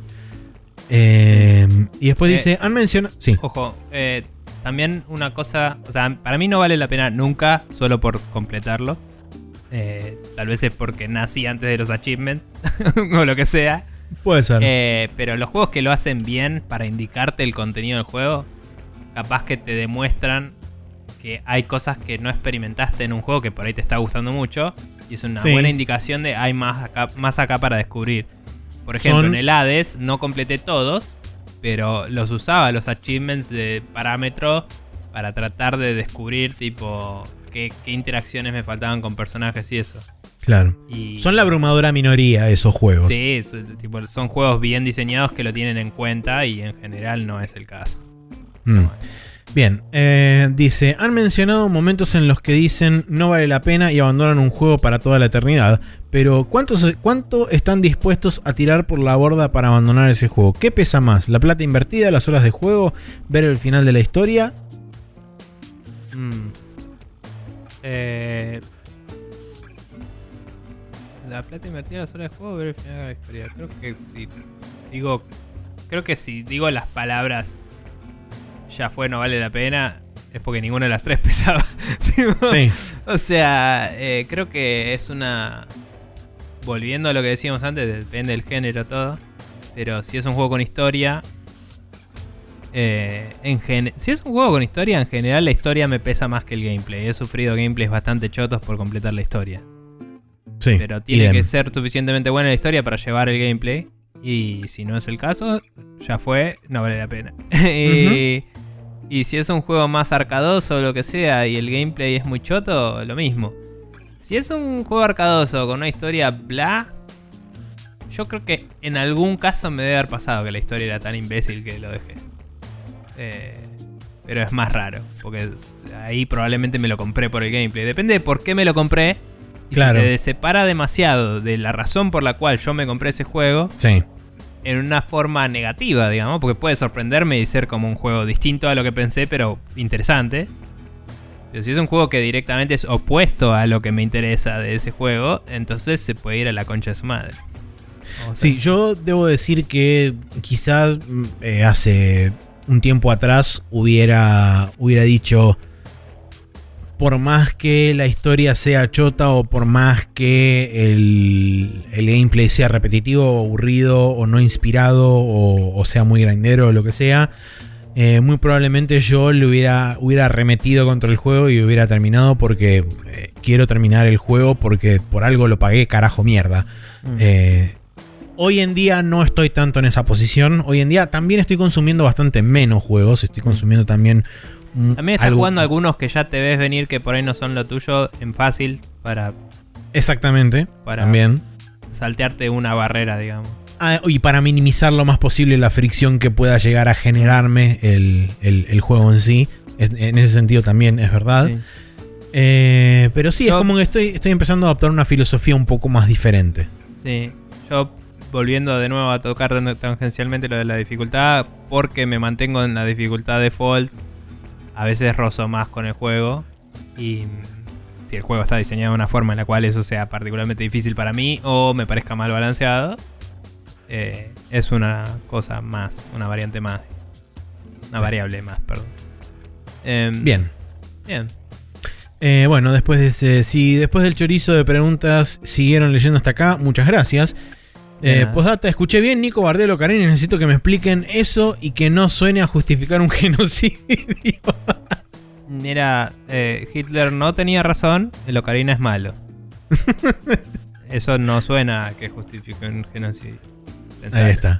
Eh, me parece que es un mal juego, me parece que en su momento fue lo que tenía que ser o lo que pudo ser y que envejeció para el reverendo GT y la gente no lo reconoce porque está muy ocupado con su nostalgia.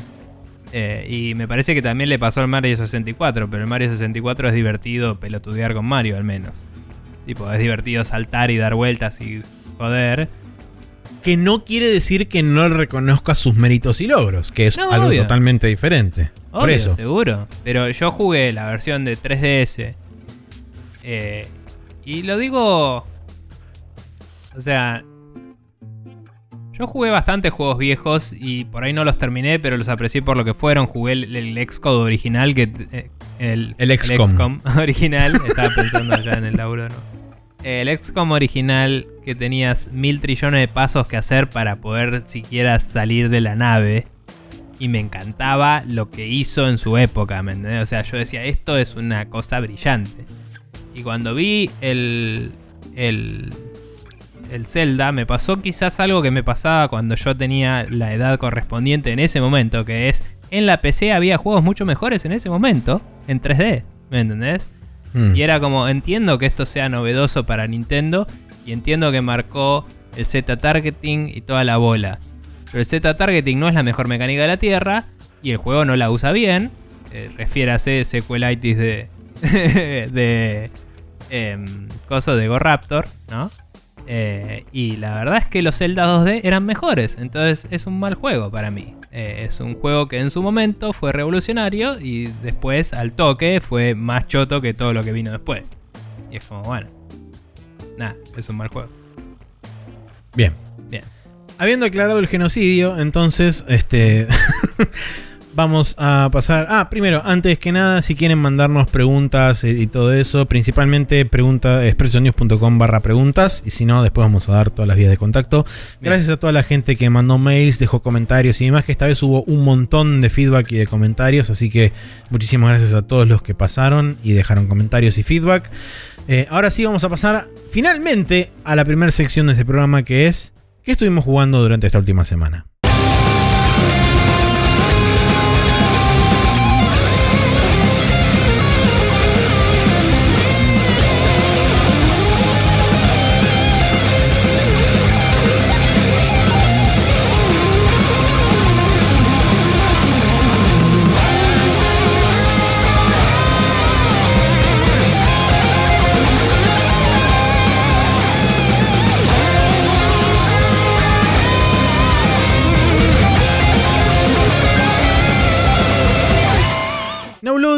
Que empieza de forma diferente porque Nico estuvo jugando algo que se llama Produce en Steam. Sí. Eh, bien, no tuve tiempo esta semana para jugar al Nier, la verdad. Eh, vos sabés, y la gente quizá no tanto, que estuve ocupándome de armarme Un una home office. oficina separada de mi área de jueguitos. Y además estuve medio reorganizando toda mi área de jueguitos también. Eso Así no lo sabía, pero bien. eh, ah, después te mando una foto. Eh, por eso tengo un cable que cuelga desde arriba, ¿ves? Ah, ahora entiendo. Porque ahora tengo un estante arriba y la placa de sonido está ahí arriba. Y el cable management te lo debo. Pero está mucho más cómodo todo. Que management siempre se debe, no es algo Eh, que. em, pero bueno, nada. eh, tengo ahora conectada la capturadora de video, a la, al upscaler, todo eso, pero no está en una región acá que me reincomodaba las pelotas. Sino que está todo en el estante de arriba y bajan los cables hasta el monitor y hacia la compu. Y es como, ah, mira qué lindo. Eh, y es como más modular, ponele. Pero bueno, la cuestión es que por todo eso y porque tuve mucho laburo y porque la vida, eh, no tuve tiempo de ponerme un rato al Nier. Entonces me puse a jugar algo más casual para mí, que fue el Produce. Produce es un juego eh, que si lo ves... eh, o sea, es 3D, pero diría que es más Doom-like que Quake-like. eh, En el sentido de que el- la velocidad del juego, el look que tiene y el nivel de freneticidad eh, va más para el lado del Doom que para el lado del Quake. El Quake era un poquito más ambiental, así sobre lo- eh, los mapas y eso eran más oscuros y más como de, de- como que tenías más peligros y cosas y, y era rápido obviamente, pero no tan rápido como el Doom. Este juego se, se asemeja mucho más al Doom nivel eh, me estaba moviendo re rápido y de golpe me sale el tutorial de apretar shift para correr y era como what? y tipo aprieto shift y voy más rápido, es como what? Ah, bueno, ok, bien. Y era como, bien. Em, cuestión que Produce es un juego que aparentemente fue kickstarteado. Está la versión eh, Early Access. Eh, en este momento solo está disponible en Steam. Parece que va a salir en Switch. No sé en qué otras plataformas. Eh, estuve buscando y ahí descubrí que iba a salir en Switch. Em, se escribe Prodeus, ¿no? Y eh, la verdad que está muy bueno. Estaba barato, no me acuerdo el precio ahora. Pero lo compré porque estuvimos hablando con Mati de cómo el Doom es lo mejor que hay en la vida y que nada se asemeja al Doom y encontramos esto.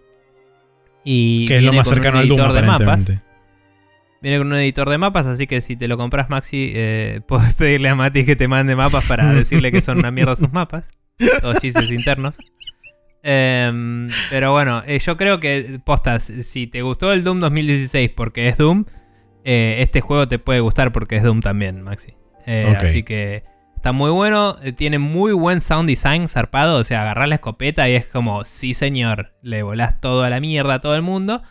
Y viene con un toggle que no ni me gasté en cambiar, pero viene por default con los enemigos como sprites y podés cambiarlos a modelos 3D. Porque Ok. Son renders pixelizados de modelos 3D, los sprites que tiene. Sí. Entonces vos podés ver los modelos y jugás más tipo Quake. O podés ver los sprites y lo ves más tipo el, el Doom. Y me parece que está muy bueno el lenguaje visual que tiene porque es como que tiene muchos colores de paletas frías en el fondo. Mm. Y los enemigos son todos más tirando a rojos y colores cálidos. Entonces se destacan muy bien y, en el sentido arcadoso de ir corriendo las chapas y disparar es como que siempre sabes dónde está todo a pesar de que hay luces por todos lados y explota toda la mierda.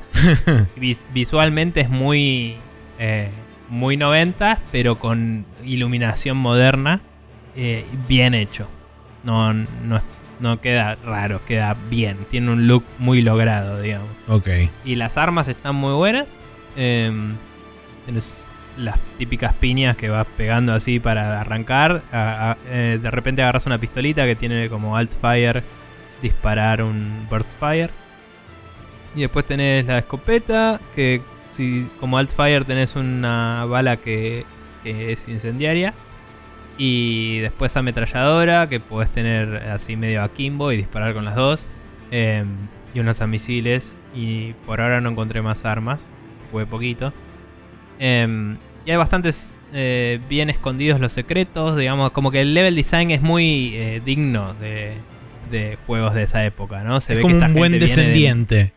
Sí, pero se nota que esta gente debe haber tenido una historia eh, de, de modear juegos de esos, porque también son developers de juegos grandes, los que hicieron el Kickstarter este. Tipo, había gente de Bioshock y de, Ah, Viste que en todos lados hay de los creadores de Bioshock. Bueno, había unos de Sí. esos y otros de otros juegos también eh, conocidos.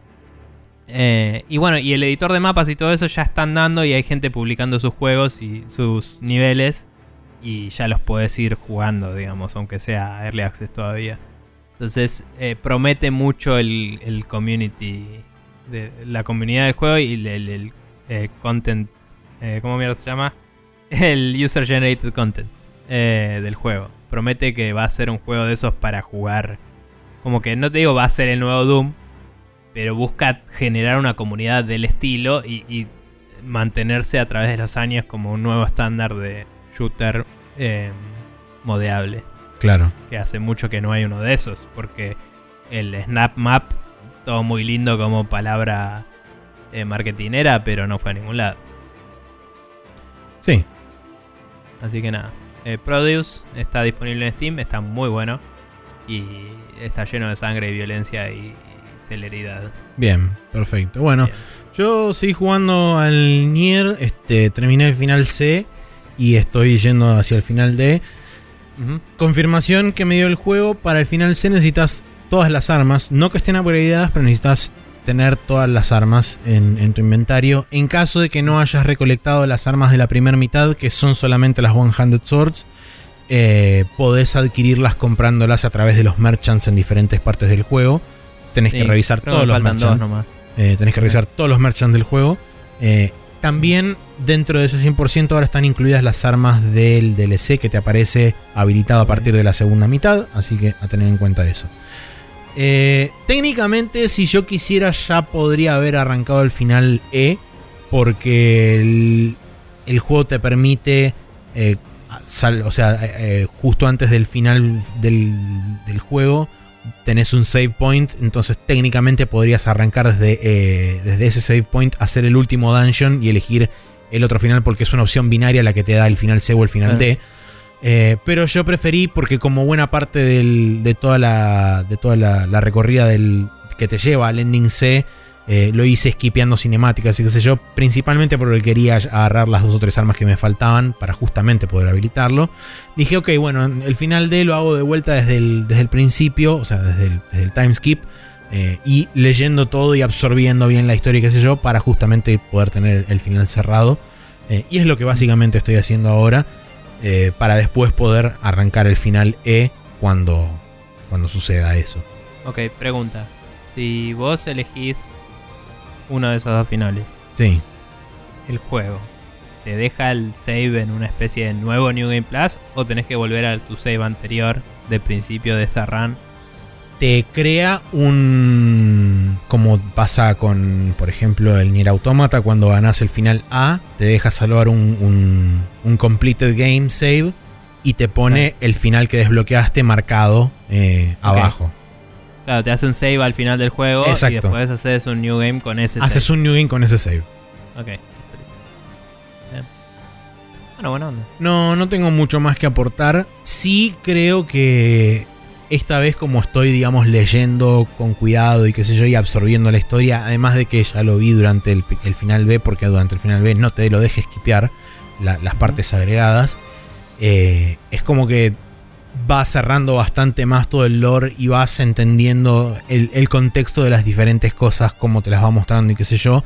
Además de que durante el final, durante buena parte del final C, te agregan algunas cinemáticas extras que sirven para recontextualizar ciertos personajes que ayudan también al contexto en general de todo el juego. Entonces como que cada vez que lo vas ganando vas teniendo una, una imagen cada vez más completa de todo el universo del juego. eh, que por supuesto culmina con el final D y todo lo que pasa después. Y como no tengo idea qué pasa después en el final E, no sé si eso tiene directamente o no que ver. O se retroalimentará de alguna forma. O si es como, de- como es una suerte de puente entre Nier y Automata. Simplemente es como... Es un epílogo. Claro, toma algunas cosas del juego y dice, ok, bueno, todos estos conectores van a parar a estos diferentes lugares en Automata. Eh, Ah. Y nada más. Pero bueno, eh, lo, lo sigo recontra mil disfrutando, sigue siendo todo buenísimo. eh. Y aguante todo. Y eso es todo. Así que Ujú. no, no hubo mucho más este, esta semana en cuestión de juegos. Así que Nier Replicant versión 1.22.47.44.87.139 para PC, Xbox y PlayStation 4. Eh, y Nico estuvo jugando el Prodeus, que se escribe Prodeus. eh, está por ahora disponible en Steam. Quizá a futuro en Nintendo Switch. Eh, Sí. Pero no es este, 100% seguro. Ahora sí, vamos a pasar al Rapid Fire donde tenemos varias noticias. No tan específicamente relacionadas al tema de Epic versus Apple. Pero vamos a hablar brevemente, aunque sea de algo tangencialmente relacionado con eso. Gentlemen, it's a nuclear device. Time is running out. Ti- ti- ti- Time is running out.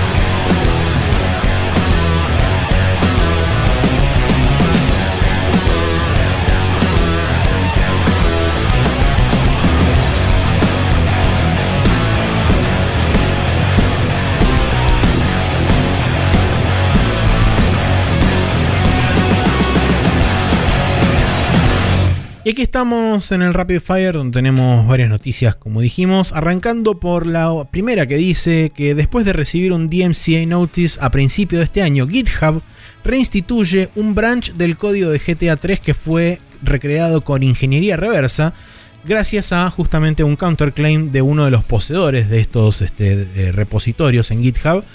La historia viene ya de, como dije, de hace un tiempo, creo que desde principio de año, de final del año pasado, donde un grupo de personas habían empezado a trabajar en una. en intentar hacer una. Este, ¿Cómo se llama esto? Una ingeniería reversa del código del GTA 3 y de Vice City.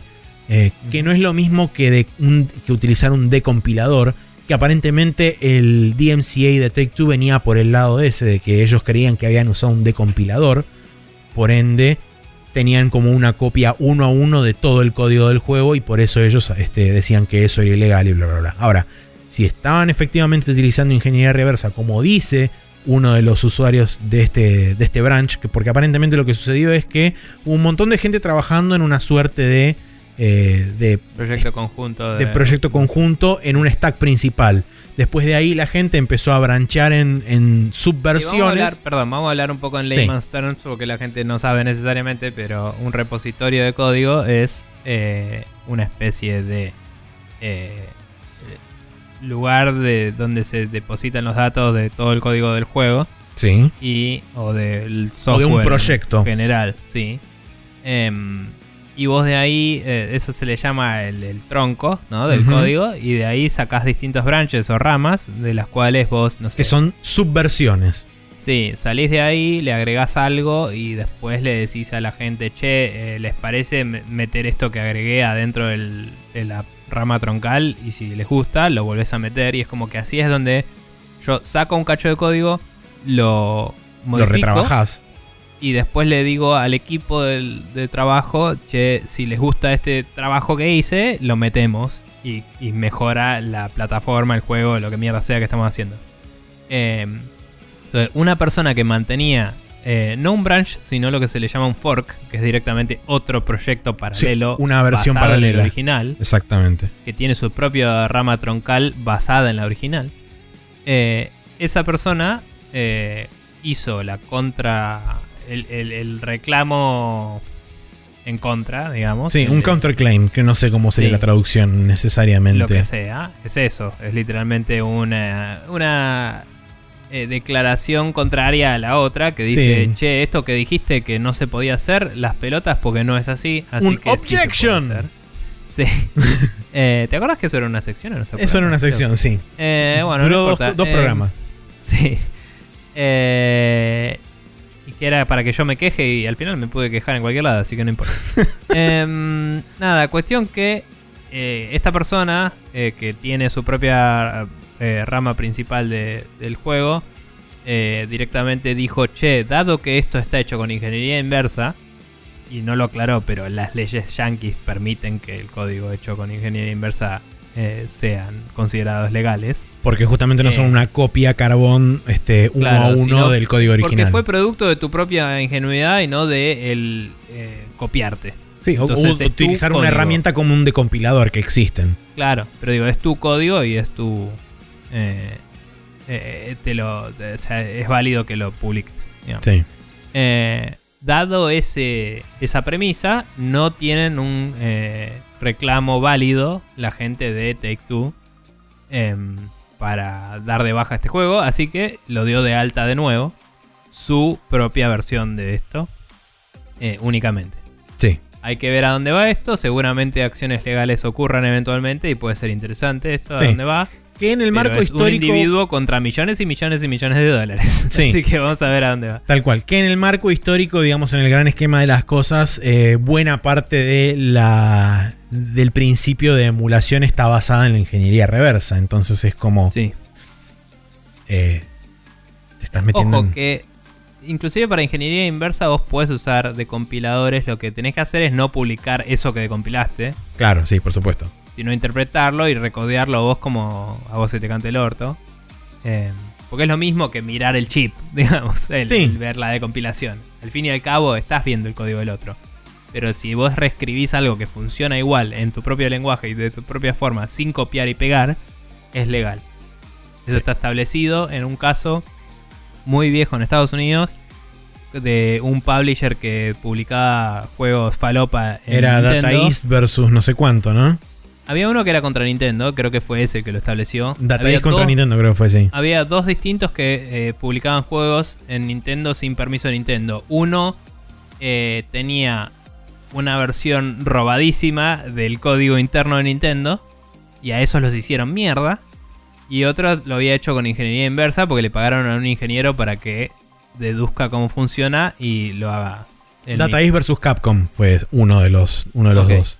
Eh, y bueno, nada, eh, cuando hicieron eso, eh, el que era ingeniería inversa se aprobó y fue como, ¿saben qué? De ahora en más se puede hacer esto. Tipo, listo. Em, así que nada, Sí. ese es el, el- el marco legal es ese. eh, la persona puede tener razón, pero ese es esa persona contra millones y millones de dólares. Creo que era una persona de afuera de Estados Unidos. ¿Dónde era? Eh, Eh, creo que no daban especificaciones sobre la locación, por Nueva lo menos Zelanda. en- Nueva Ah, Zelanda. Ok. Eh, así que nada, quizás él eh, tenga acceso a representación legal que no le salga 300 ojos de la cara. Y capaz que alguien, abogado de Nueva Zelanda, que tenga ganas de ganarse unos mangos demandando una empresa grande y se anime, puedan lograr algo. todo que ¿no? se anime. Sí, sí. Pero hay abogados ambiciosos que, O que medio mínimo suicidas. van a buscar un arreglo, ¿viste? O sea... eh, ca- digo, capaz que este chabón puede llegar más lejos que un yankee que en Estados Unidos No, seguro. la representación legal te sale un huevo y si no ganas el juicio te quedas en la calle. En Nueva Sí. Zelanda estoy bastante seguro de que mínimo no lo van a dejar en la calle. Sí, tal cual. Eh, y va a ser más difícil que lo arresten, por ejemplo. También. Pero bueno. Eh, bien. Nada, es interesante, pero hay que ver cómo. Eh, siguiente noticia. Eh, el Embracer Group, la empresa eh, que, que hizo una vez, otra hora, eh, eh, THQ Nordic para decir vamos a comprar todo con otros nombres. eh, Sí. eh, empezó Decidió seguir abrazando gente. Sí. People were embraced in different places of the world. Eh, y bueno, por un lado compraron a Peel Studios, que son los que hicieron el Outcast, que así que le pasé la noticia a Noido y le dije, Noido, acá tenés, pum. Que aparentemente estaban trabajando en un juego de tercera persona sci-fi open world eh, eh, no anunciado. Perdón, Sí. tercera persona no, open world sci-fi adventure, dice, que no fue anunciado oficialmente. Y es como, bueno, suena a algo outcastoso. Así que se lo pasé a Noid para que sepa. Eh, después, siguiendo, eh, compraron también. Perdón, esto lo compraron distintos estudios de Nordic. Sí. Pero me chupa un huevo, es todo lo mismo. Es el Embracer Group el que compró todo esto, después Claro. desparramado por sus diferentes branches de subestudios y sub, este, submatrices que tiene desperdigadas por Sí. Europa. De hecho, los primeros tres son del mismo estudio, por ejemplo. Sí. Después, eh, Kaiko es un estudio de Frankfurt. Es una porting house. Sí, que porteó juegos como Red Faction Guerrilla Remastered, el Legend of K Anniversary, el Darksiders War Mastered, que creo que lo portearon a Switch.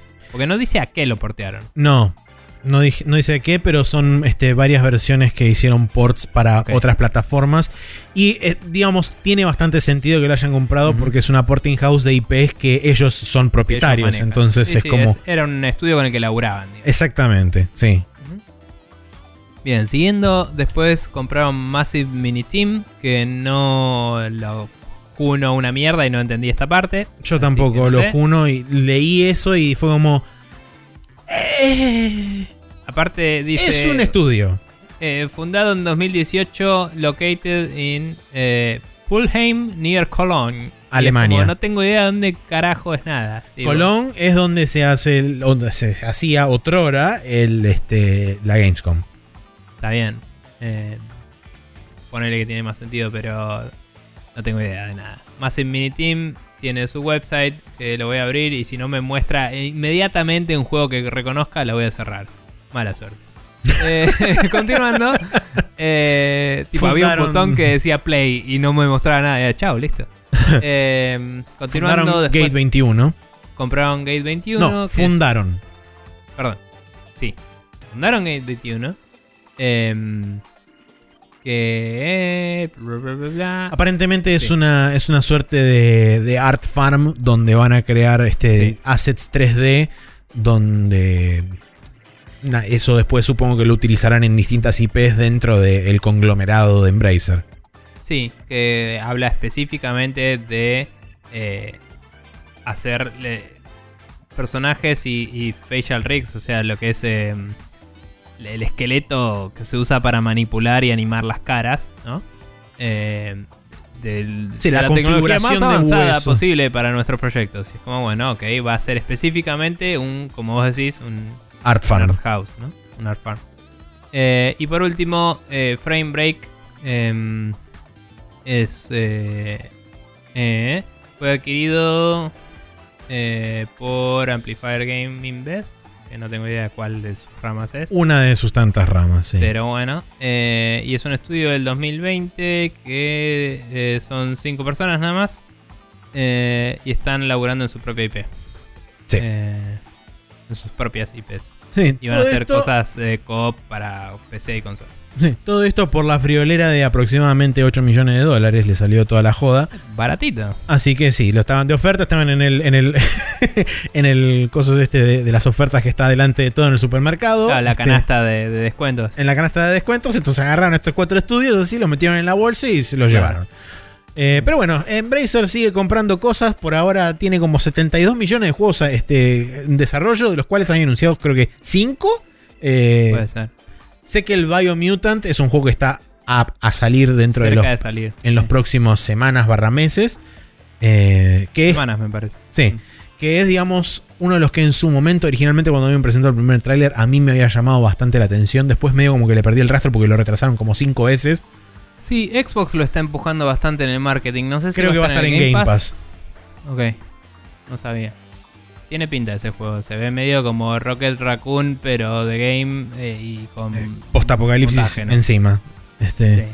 Pero bueno, No, bueno. eh, después de eso tenemos la siguiente noticia que dice que EA se distancia del evento digital de la E3 fechando su EA Play para el 22 de julio. Recordemos que históricamente siempre el EA Play se daba eh, el fin de semana anterior normalmente de la semana de la E3.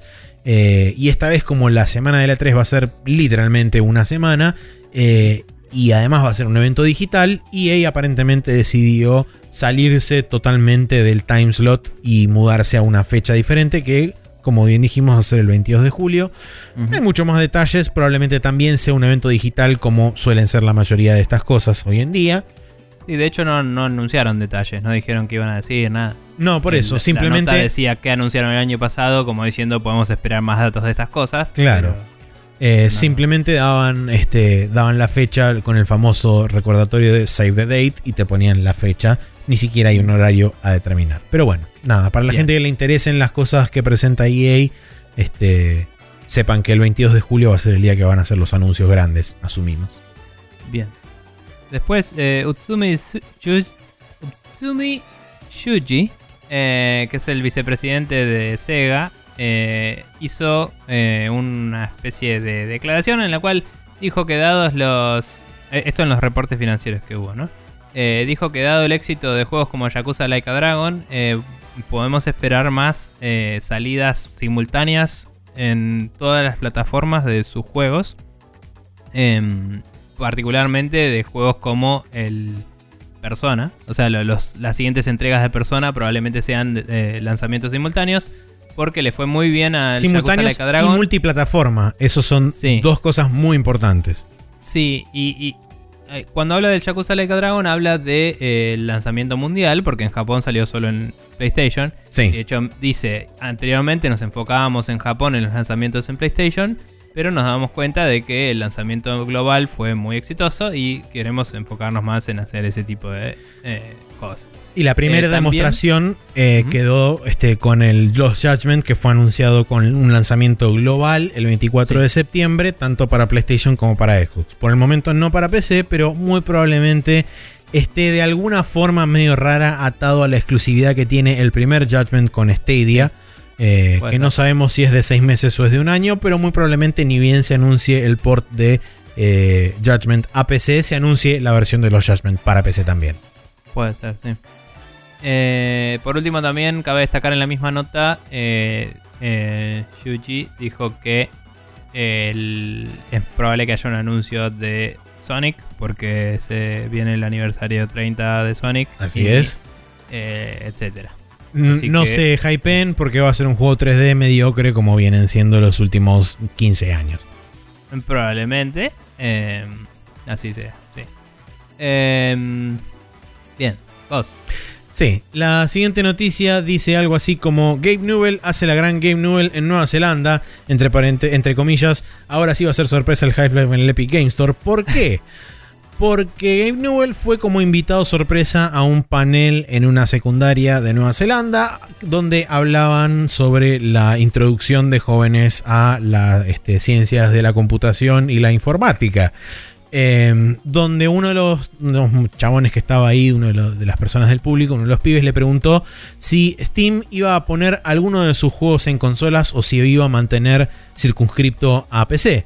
Y Gabe Newell, ni lento ni perezoso, le contestó, vas a tener una mejor idea de eso para el final de este año. Y no va a ser la respuesta que vos esperás. O sea que, y con eso hizo cara de uh, porque todo el mundo hizo uh en el video que lamentablemente no está acá porque borraron el post de Reddit. Pues es- son unos idiotas. Em, fuera del chiste que hiciste de Half-Life en Epic Game Store, ¿no te suena que tal vez sea Half-Life Alyx en Quest? O, Eh, en, o en Oculus al menos, no sé si en Quest, no sé si puede correr el Quest. es una de las cosas que dicen eh, en la nota como hipotético. Creo que puede ser. Puede ser en O Oculus sea, y además llegar al, al headset, a los headsets que más vendes. Podría ser en PlayStation también, pero PlayStation Yo si fuera Gabe Newell esperaría que salga la versión VR de PlayStation 5 y lo sacaría con más bells and whistles, ¿no? Sí, quizá por eso dijo a fin de este año, porque quizá para fin de este año está planeado el anuncio del PlayStation VR de PlayStation 5. Ah, Y- bueno, ok. Este, con ese anuncio, el primer juego que te muestran es tipo Half-Life Alyx en PlayStation 5 y es como. Claro, en el boludo, Source Engine 3. ¿Qué está "Oh, pasando?" en 40 años, cuando Claro. podamos suplir la demanda. Exactamente, Tipo, sí. sí. Eh, por eso eh, creo que no es desacertado lo que plantean acá en la nota de Video Games Chronicle que puede llegar a ser, pero sí coincido que también tranquilamente puede salir este en, en Oculus, eh, que puede estar en el, en el Oculus Store. Así que creo que por ahí el, el más acertado o el, o el más o el más posible puede llegar a ser Half-Life Alyx. También como bien correctamente dicen acá en la nota acerca del final, eh, Gabe Newell anu- había anunciado hace ya un tiempo, eh, poco después de la salida del Half-Life Alyx, creo que el año pasado, había dicho que tienen múltiples juegos en desarrollo y que se iban a enfocar en hacer más juegos o experiencias single player. Entonces, no sería raro que también algunos de esos juegos sin anunciar todavía no, no- no vayan a terminar en, en alguna otra plataforma, como bien dicen también acá, eh, mencionado en Resetera. eh, Phil Spencer tuvo reuniones y charlas, tanto formales como informales, con Gabe Newell eh, ocasionalmente durante el año pasado. Entonces, no sería raro que algún juego de estos nuevos que está desarrollando eh, Valve, o quizás, quien te dice la colección completa de Half-Life, al Game Pass. Eh, bueno, también podría ser. Mínimo, mínimo, el Left 4 Dead es un juego que estuvo en Xbox y podrían haber un relanzamiento de Left 4 Dead o algo en Xbox. Sí, Left 4 Dead Orange Left Box. 4 Dead Remastered, porque no vas a sacar el 3, porque no puedes sacar el 3, porque es un número 3 en algo de Valve. Pero Sí. podría ser Left 4 Dead 2, La Venganza. Aunque también estaba el. ¿Cómo era el, el la Back for Blood. espiritual? ¿Qué? Back for Blood es la secuela Sí, espiritual. eh, claro. No sé, capaz que no. Capaz que no por eso, pero. em, igual. le- Eh, a ver, por cómo respondió Gabe Newell, asumo que va a haber un juego grande, digamos. el pero juego grande para mí es honestos, Half-Life Alyx. Seamos honestos. eh, está el Dota Auto Chess en celulares. Está el Bridge Builder de Portal en Nintendo Switch. O sea, eh, eh, podrían declarar lo que quieran y ya existen juegos de Valve en otros lados. Que nadie le da pelota. Es un ¿entendés? super tecnicismo, pero sí es Pero digo, verdad. eh, capaz que lo que te dice es sale el Battle Chess en Xbox a fin de año, ¿entendés? Y no es nada re loco. Sí, no, por eso. Eh, es algo esperable porque es un juego que le va bien y porque el de League le va bien. Va a querer competirle en todos los lugares que pueda. Eh, Con la bueno. información que tenemos actualmente de existen juegos en desarrollo en Valve, sumado a Half-Life Alyx, que fue como un referente para VR. player, así que eso es un determinante. Sí. Este, me parece que con la información limitada que tenemos, más las hipotéticas charlas y reuniones que tuvieron con Phil Spencer este, en, y, y, New- y Abe Newell, es como, bueno, ok, si yo tuviera que eh, inferir algo, diría, me parece relativamente posible y lógico dentro de la información que tenemos que, como bien dijiste, Half-Life Alyx vaya a parar a otra plataforma VR que no sea Steam, como puede ser el Oculus Store, como puede ser eventualmente Igual, a futuro supongo el que si eso es lo que Store. esperaríamos y dijo que no es lo que esperaríamos, entonces no sé. Claro, pero, bueno. pero creo que la- eh, con, con esa pregunta lo que apuntaba la gente es tipo, vas a poner el Half-Life o vas a poner, este no sé, Mm. el, el Team Fortress en otra plataforma o algo así. Mm. Eh, Bueno, muy- Team Fortress podrían ponerlo en otro plazo. sí, bueno, el, Igual- como dije antes, el Orange Box. El Orange sí, Box. sí, sí. Orange Box 2, así. Y tiene, claro, él tiene el Portal Oh. 2, el Team Fortress 2. claro, el Portal 2.2, el Team Fortress 2.2, así. Eh, etcétera. Eh, sería un buen chiste, te digo. Pero por último, ¿qué te. Para que me atraganté con él. Bien. Ahí vamos. Sale. Dale, buenísimo. Escupí Eh, en, por último, escupí ¿qué en te 25. parece La siguiente hipótesis, que es algo que no esperaríamos. Vuelven las el Steam Machines. juego de Camposanto. el juego de Camposanto que nunca más vimos. Es un juego que estaba en producción, no estaba en preproducción. Que ellos fueron comprados por Valve. Ellos hicieron todo el Half-Life Alyx. Y no sabemos en qué andan después de eso. Y Sí. por ende, si yo fuera eh, John Manaman o eh, Chris Rimo eh, y me comprara Valve, yo le diría, está bien, te hago tu juego, pero déjame sacar mi juego después, porque ya lo tengo en producción, ¿me entendés? Eh, que no te digo, ah, tienen la, el poder de decirle que no a Valve. Pero sí te digo, habían hecho el Firewatch y les iba bien y podían pagarse todo su juego entero y era el juego que querían hacer. Entonces me parece que tienen suficiente palanca eh, como para haberle dicho a Valve, ok, sacamos el Alex, pero después sacamos esto otro. Que puede o no ser un juego VR ahora, yo qué sé. Pero Sí. digo, yo lo veo más posible eso. Pues, mm, la verdad, sí, me sorprendiste completamente. Viste, No era Mm, lo que esperabas, así que. no era lo que esperaba, así que claramente es lo que va a pasar. Sí, Eh, quiero también Vuelve agregar una- todos felices. Quiero agregar también una cláusula anexa B2 que dice que reinstauren el podcast tanto de Sí. Idle Thumbs como de Important If True. Si eso no sucede, no hay trato. ¿Sabes qué? Todavía no jugué al Half-Life Alyx, que lo tengo ahí.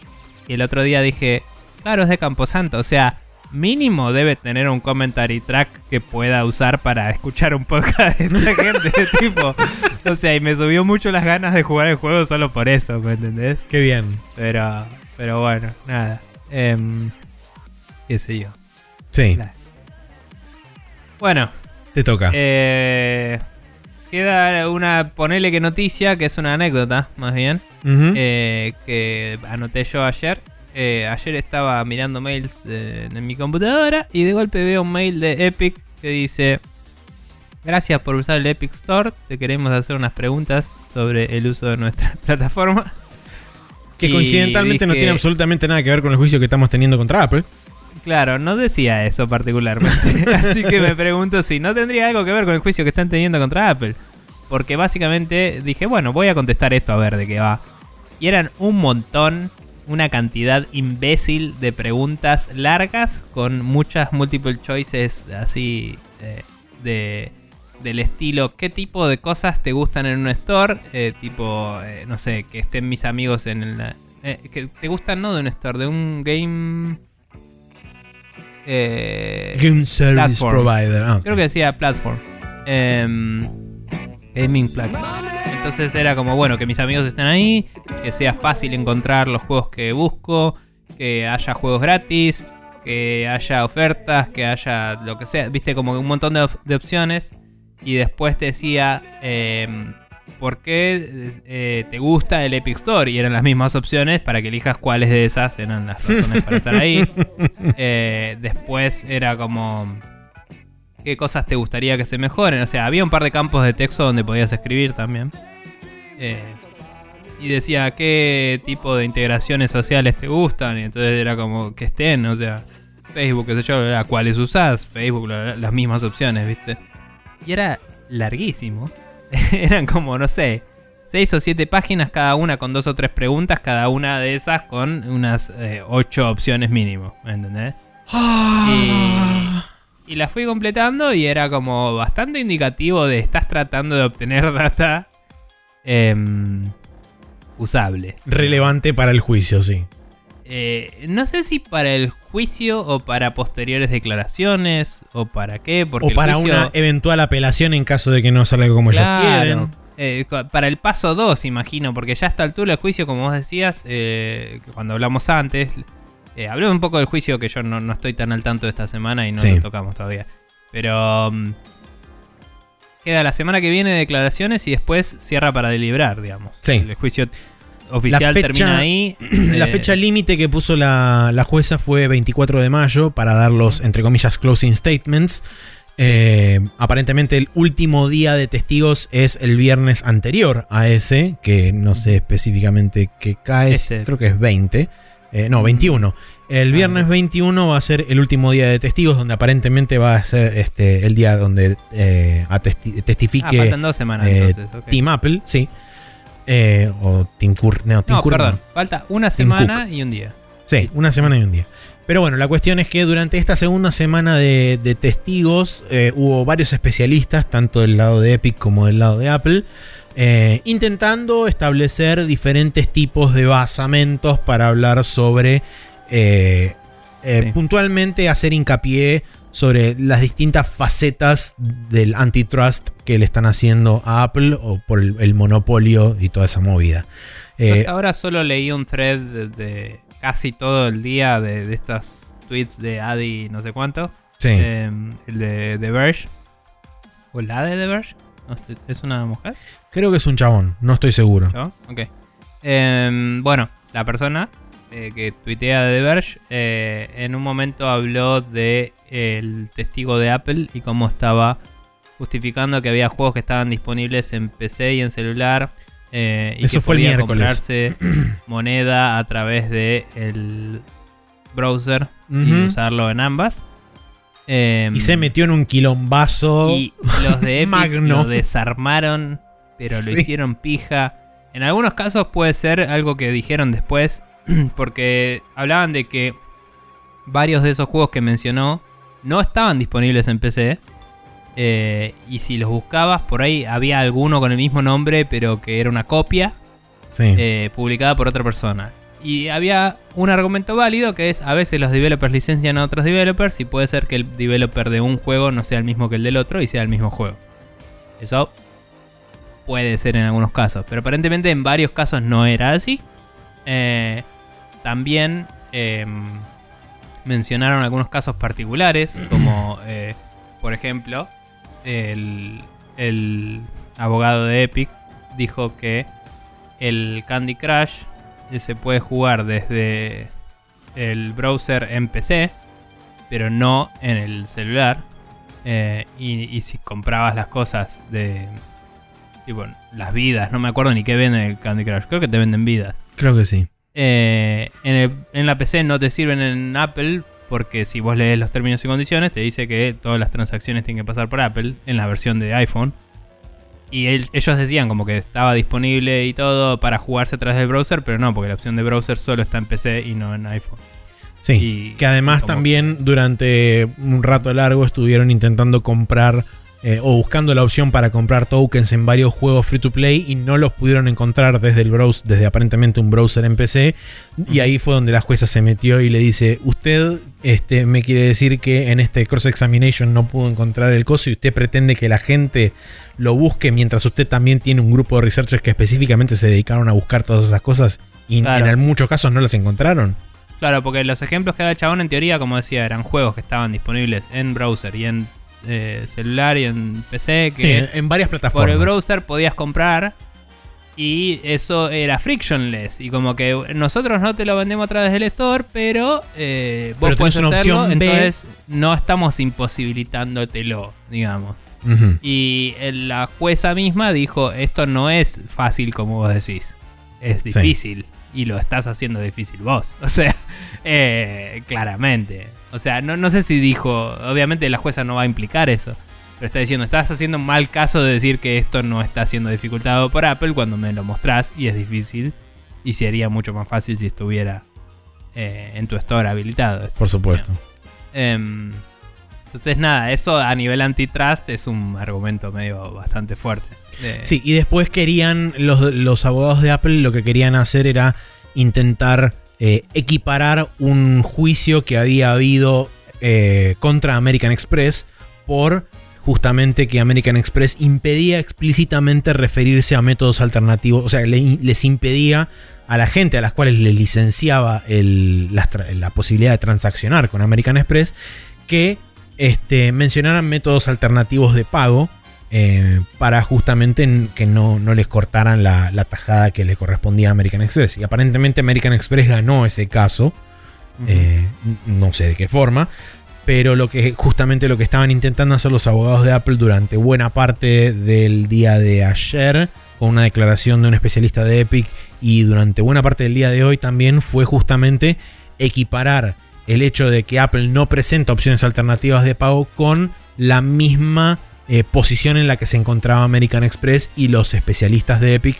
justamente le rebatían eso diciéndole que no es la misma situación porque son este, mercados y, este, y circunstancias diferentes que aplican en diferente volumen a, distintas cosas. Entonces hubo bastante ida y vuelta con respecto a eso. Eh, y, y además también, esta semana en particular, no tanto la semana pasada, pero esta semana en particular, sí hubo varios segmentos de este micrófono cerrado, lo que se conoce como micrófono cerrado, donde fue cortada, digamos, la, la audiencia en forma pública y aparentemente fueron discutidos este, temas ya sean sensibles en cuanto a seguridad o a nivel financiero o lo que sea, que no pueden ser hechos públicos, pero que, digamos, ameritan ser discutidos dentro del marco legal del juicio. Claro, por ahí entonces, joderían con la, el precio de las, de las eh, acciones o algo así. Claro, y, y, aparentemente, bueno, e, es en varios segmentos durante la semana hubo, hubo discusiones a micrófono cerrado, entonces esas cosas no, las, no nos las enteramos. Pero hay bastante menos esta semana. Claro, por eso. Eh, y además fue una semana que fue bastante concentrada sobre dos o tres ejes en particular que eran, bueno, justamente el tema de qué tan frictionless es el App Store, qué tanto, este, como decía, el tema de recomendar segmentos este, o secciones alternativas de pago a través de browsers o diferentes cosas, y medio como los contraargumentos de las declaraciones de un especialista de Epic versus las declaraciones de un especialista de Apple tirándose mierda mutuamente diciendo no, lo que dijo él es incorrecto, lo de aquel es impreciso, no toma todo el no toma una muestra lo suficientemente este, relevante o qué sé yo. Entonces es como que toda la semana fue medio unida y vuelta alrededor de muchas de estas cosas. Em, y bueno, habrá que ver la semana que viene, porque creo que la semana que viene quedan uno o dos especialistas, después queda eh, Tim Cook y creo que eh, ahí me parece que terminan los, este, los testigos, porque como dije, aparentemente se bajó un testigo de Apple. Eh, así que nada, eh, ese es medio como el resumen de esta semana. Todavía tampoco, según especialistas que estuve leyendo y según esta muchacha o muchacho, Adi Robertson, creo que se llama, no, no ven un, ganador claro todavía dentro de, dentro de lo que se está presentando. Sí creo que este, a nivel estrategia por ahí, eh, Epic está haciendo por ahí un poquitito más de, hincapié sobre los puntos más flacos que presentaron eh, los testigos de Apple. Pero de la misma forma también Apple, eh, creo que hoy fue a última hora uno de los especialistas de Epic medio que le dio una zaranda importante. Entonces es como que todavía no hay no se, no se puede ver a ciencia cierta un, claro ganador. Además de que, bueno, hay que ver qué tan convincentes fueron los argumentos y la evidencia presentada ante la jueza, porque es en definitiva la que va a dar el veredicto final. Independientemente después de que una vez que se dé el veredicto, apele a alguna de las dos partes a las que no le convenga el, veredicto final, lo cual es más que probable que eso va a ocurrir si es que hay causa eh, probable, por supuesto, porque eso también depende de si la jueza determina que la, apelación corresponde o si es como una, un dictamen final y es como, bueno, si lo querés apelar tenés que elevarlo a la Cámara correspondiente inmediata superior, que no sé si es la Corte Suprema directo. Eh, mm, y no sé, depende si eso está en un marco de, de la FDA, capaz que tienen su propia... Por eso, por eso no, no sé cómo, cómo es el sistema de escalar eh, las apelaciones allá. Pero bueno, ese es más o eh, menos el marco de lo que pasó esta semana. Está bien, me gustaría agregar una noticia nada que ver. Sí. Eh, pero me parece importante para nuestro público, tal vez. Que es el anuncio de Nintendo del jueguito este de ah, Game Builder Garage. Em, Nintendo anunció Game Builder Garage, un juego de, eh, en el cual se puede programar usando. Un juego de hacer juegos. Sí, se puede programar usando distintas herramientas distintos tipos de juegos. Eh, aparentemente eh, los juegos tienen gráficos 3D, pero los que muestran son en 2D. También se pueden dibujar cosas. Ah, no, hay uno hay más 3D. Buena onda.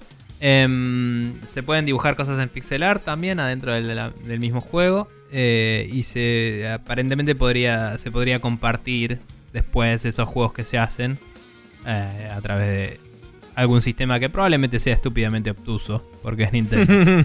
Em, cabe destacar que ya hay, gente, ya hay gente tratando de traducir el sitio japonés que tiene bastante detalle de cada uno de los nodos. Estuve chusmeándolo. Ah, bien. Y hay un. O sea, porque tiene un lenguaje de programación medio basado en. Eh, como en cajitas que se conectan, ¿no? Y cada una de esas cajitas es un nodo. Y en el sitio japonés te hay una especie de índice donde puedes ver cada uno que te explica levemente lo que es. Y estuve chusmeando y está dividido en input, output, entre comillas. Eh, no me acuerdo la, la lectura exacta de los kanjis, pero era básicamente lo del medio. que vendría a ser como la lógica interna, ¿no? Claro. Y. em, o sea, input sería como vos controlás, lógica interna para determinar condiciones y cosas, output para audio, video, cosas, efectos, boludeces. Algunos efectos de pantalla debe ser, imagino. Y después había otro que era mono, de cosas, tipo. Ah, Y era el mono nodo o algo así. Era como nodos que son objetos que pones en el juego. Que en programación sería lo que uno llamaría una entidad o un actor. eh, que es, digamos, lo que. eh, cosas que interactúan en el juego. Tipo un personaje, una caja que puedes empujar, una eh, luz dinámica. cosas que incidan en la escena y vos podés interactuar con ellas. Puede ser una cámara inclusive. Hay cosas que, que por ahí uno pensaría que van en otro lado, pero son actores, digamos. Porque son eh, partes de la escena que se pueden interactuar. Así que nada, ya hay gente desculando eso en un, en un thread en Reddit y está toda la gente como loca. Y sale en junio, creo, veintipico. a ver, vamos a chequear No me acuerdo. brevemente. Eh, yo- pará, acá lo tengo el trailer, a ver. El 11 de. El 6 es. Eh, eh, 11 de junio de, de este año. Sí, sí, sí. Nada, la verdad tiene mucha pinta y, y yo como persona que me gusta coleccionar software que me sirve para hacer jueguitos y no hacer jueguitos, eh, probablemente me lo compre. Pero bueno, nada, está, está muy lindo. Bien. Eh, y por ahí a alguien le interesa porque parece una linda herramienta para chusmear el mundo de la programación. Perfecto, bien. Bueno, eh, pasamos al calendario de esta semana que dice que el martes 18 de mayo sale el Arcaea para Nintendo Switch, que es un juego rítmico. El Days Gone para Windows, que es un el Action Adventure Survival Horror de Sony. El Leisure Suit Harry, el Leisure Suit Larry, no Harry. eh, Wet Dreams Dry Twice para Nintendo Switch, PlayStation 4 y Xbox. El SnowRunner, que es un juego de carreras para Nintendo Switch. El jueves 20 de mayo, ahí está, no me salía. Layers of Fear 2 para Nintendo Switch. Manifold Garden para PlayStation 5. Y el Just Die Already para Windows, Nintendo Switch, PlayStation 4 y Xbox One. No sé, no sé por qué está categorizado como de carrera, pero SnowRunner es el de camiones en el lodo, pero en la nieve. Entonces no tiene absolutamente nada que ver con carrera. Pero capaz que podés correr carreras, Tiene pero un bueno. modo de carrera, pero es un juego de simulación, Simulación. de camiones en la nieve para quedarte varado y querer putear a lo loco. Sí, Así que nada. Bien, el viernes 21 tenemos el Knockout City para Windows, Switch, PlayStation 4, PlayStation 5 y Xbox. El Miitopia para Nintendo Switch, que es el juego de rol con los personajes Mi de Nintendo. Y el Rust para PlayStation 4 y Xbox, que es un survival, Bien. el famoso survival. Eh, como esta semana no hay hot coffee por la cantidad de feedback y de cosas que tuvimos previamente, si la gente quiere mandarnos un mail o contestarnos algo al respecto de las noticias o demás, ¿dónde puede hacerlo? Bien, nos pueden mandar un mail a spreadshotnews.gmail.com También pueden comentarnos en Twitter en arroba. También estamos en Instagram como spreadshotnews. Eh, y pueden, si no, mandarnos una pregunta, como hizo Gastón Vélez acá, a spreadshotnews. No, él nos mandó un mail, pero no importa. Si quieren, nos pueden mandar una pregunta y la tratamos en la side quest, como hicimos con el mail de Gastón, en spreadshotnews.com barra pregunta. Bien, habiendo dicho todo eso, nos vamos a despedir del Rapid Fire y nos vamos a ir a la última sección de este programa que como casi siempre es el Special Move.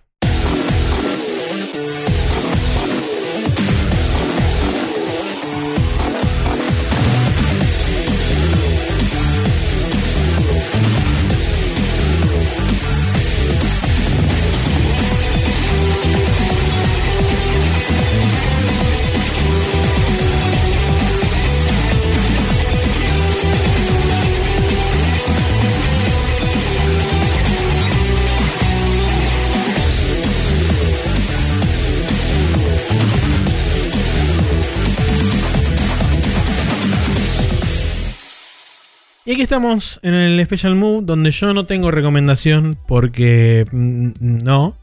Eh, Ok. Pero Nico sí tiene recomendación porque sí. Bien, también.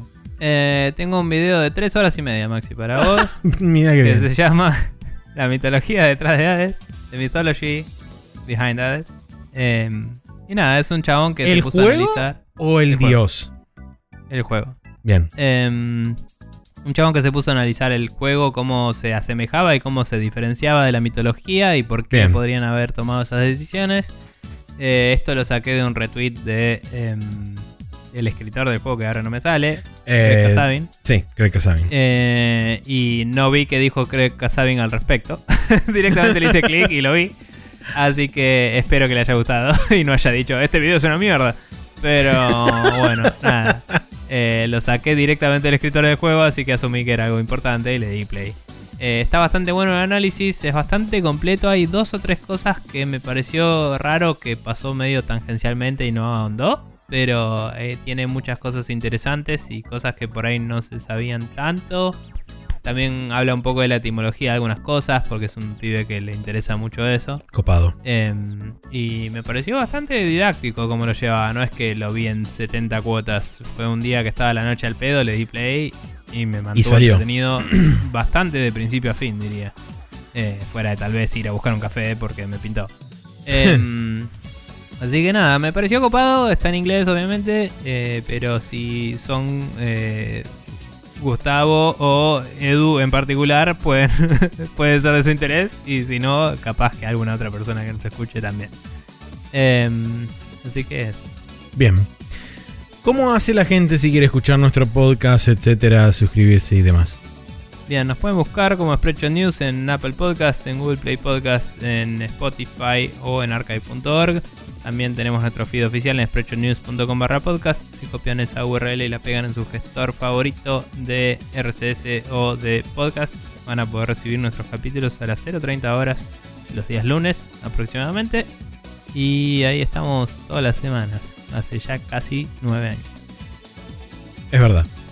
Eh, bien. Faltan eh, meses, pero Sin otro particular, los saluda atentamente la gente de Expression News Podcast. Nos vemos la semana que viene, donde habrá más de todo esto que acaba de pasar.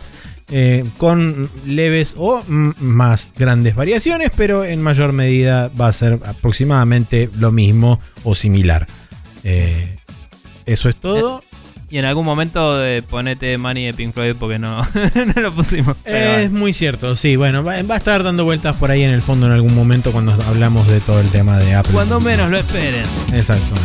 Como dijo Game Over. Eh, nada, eso.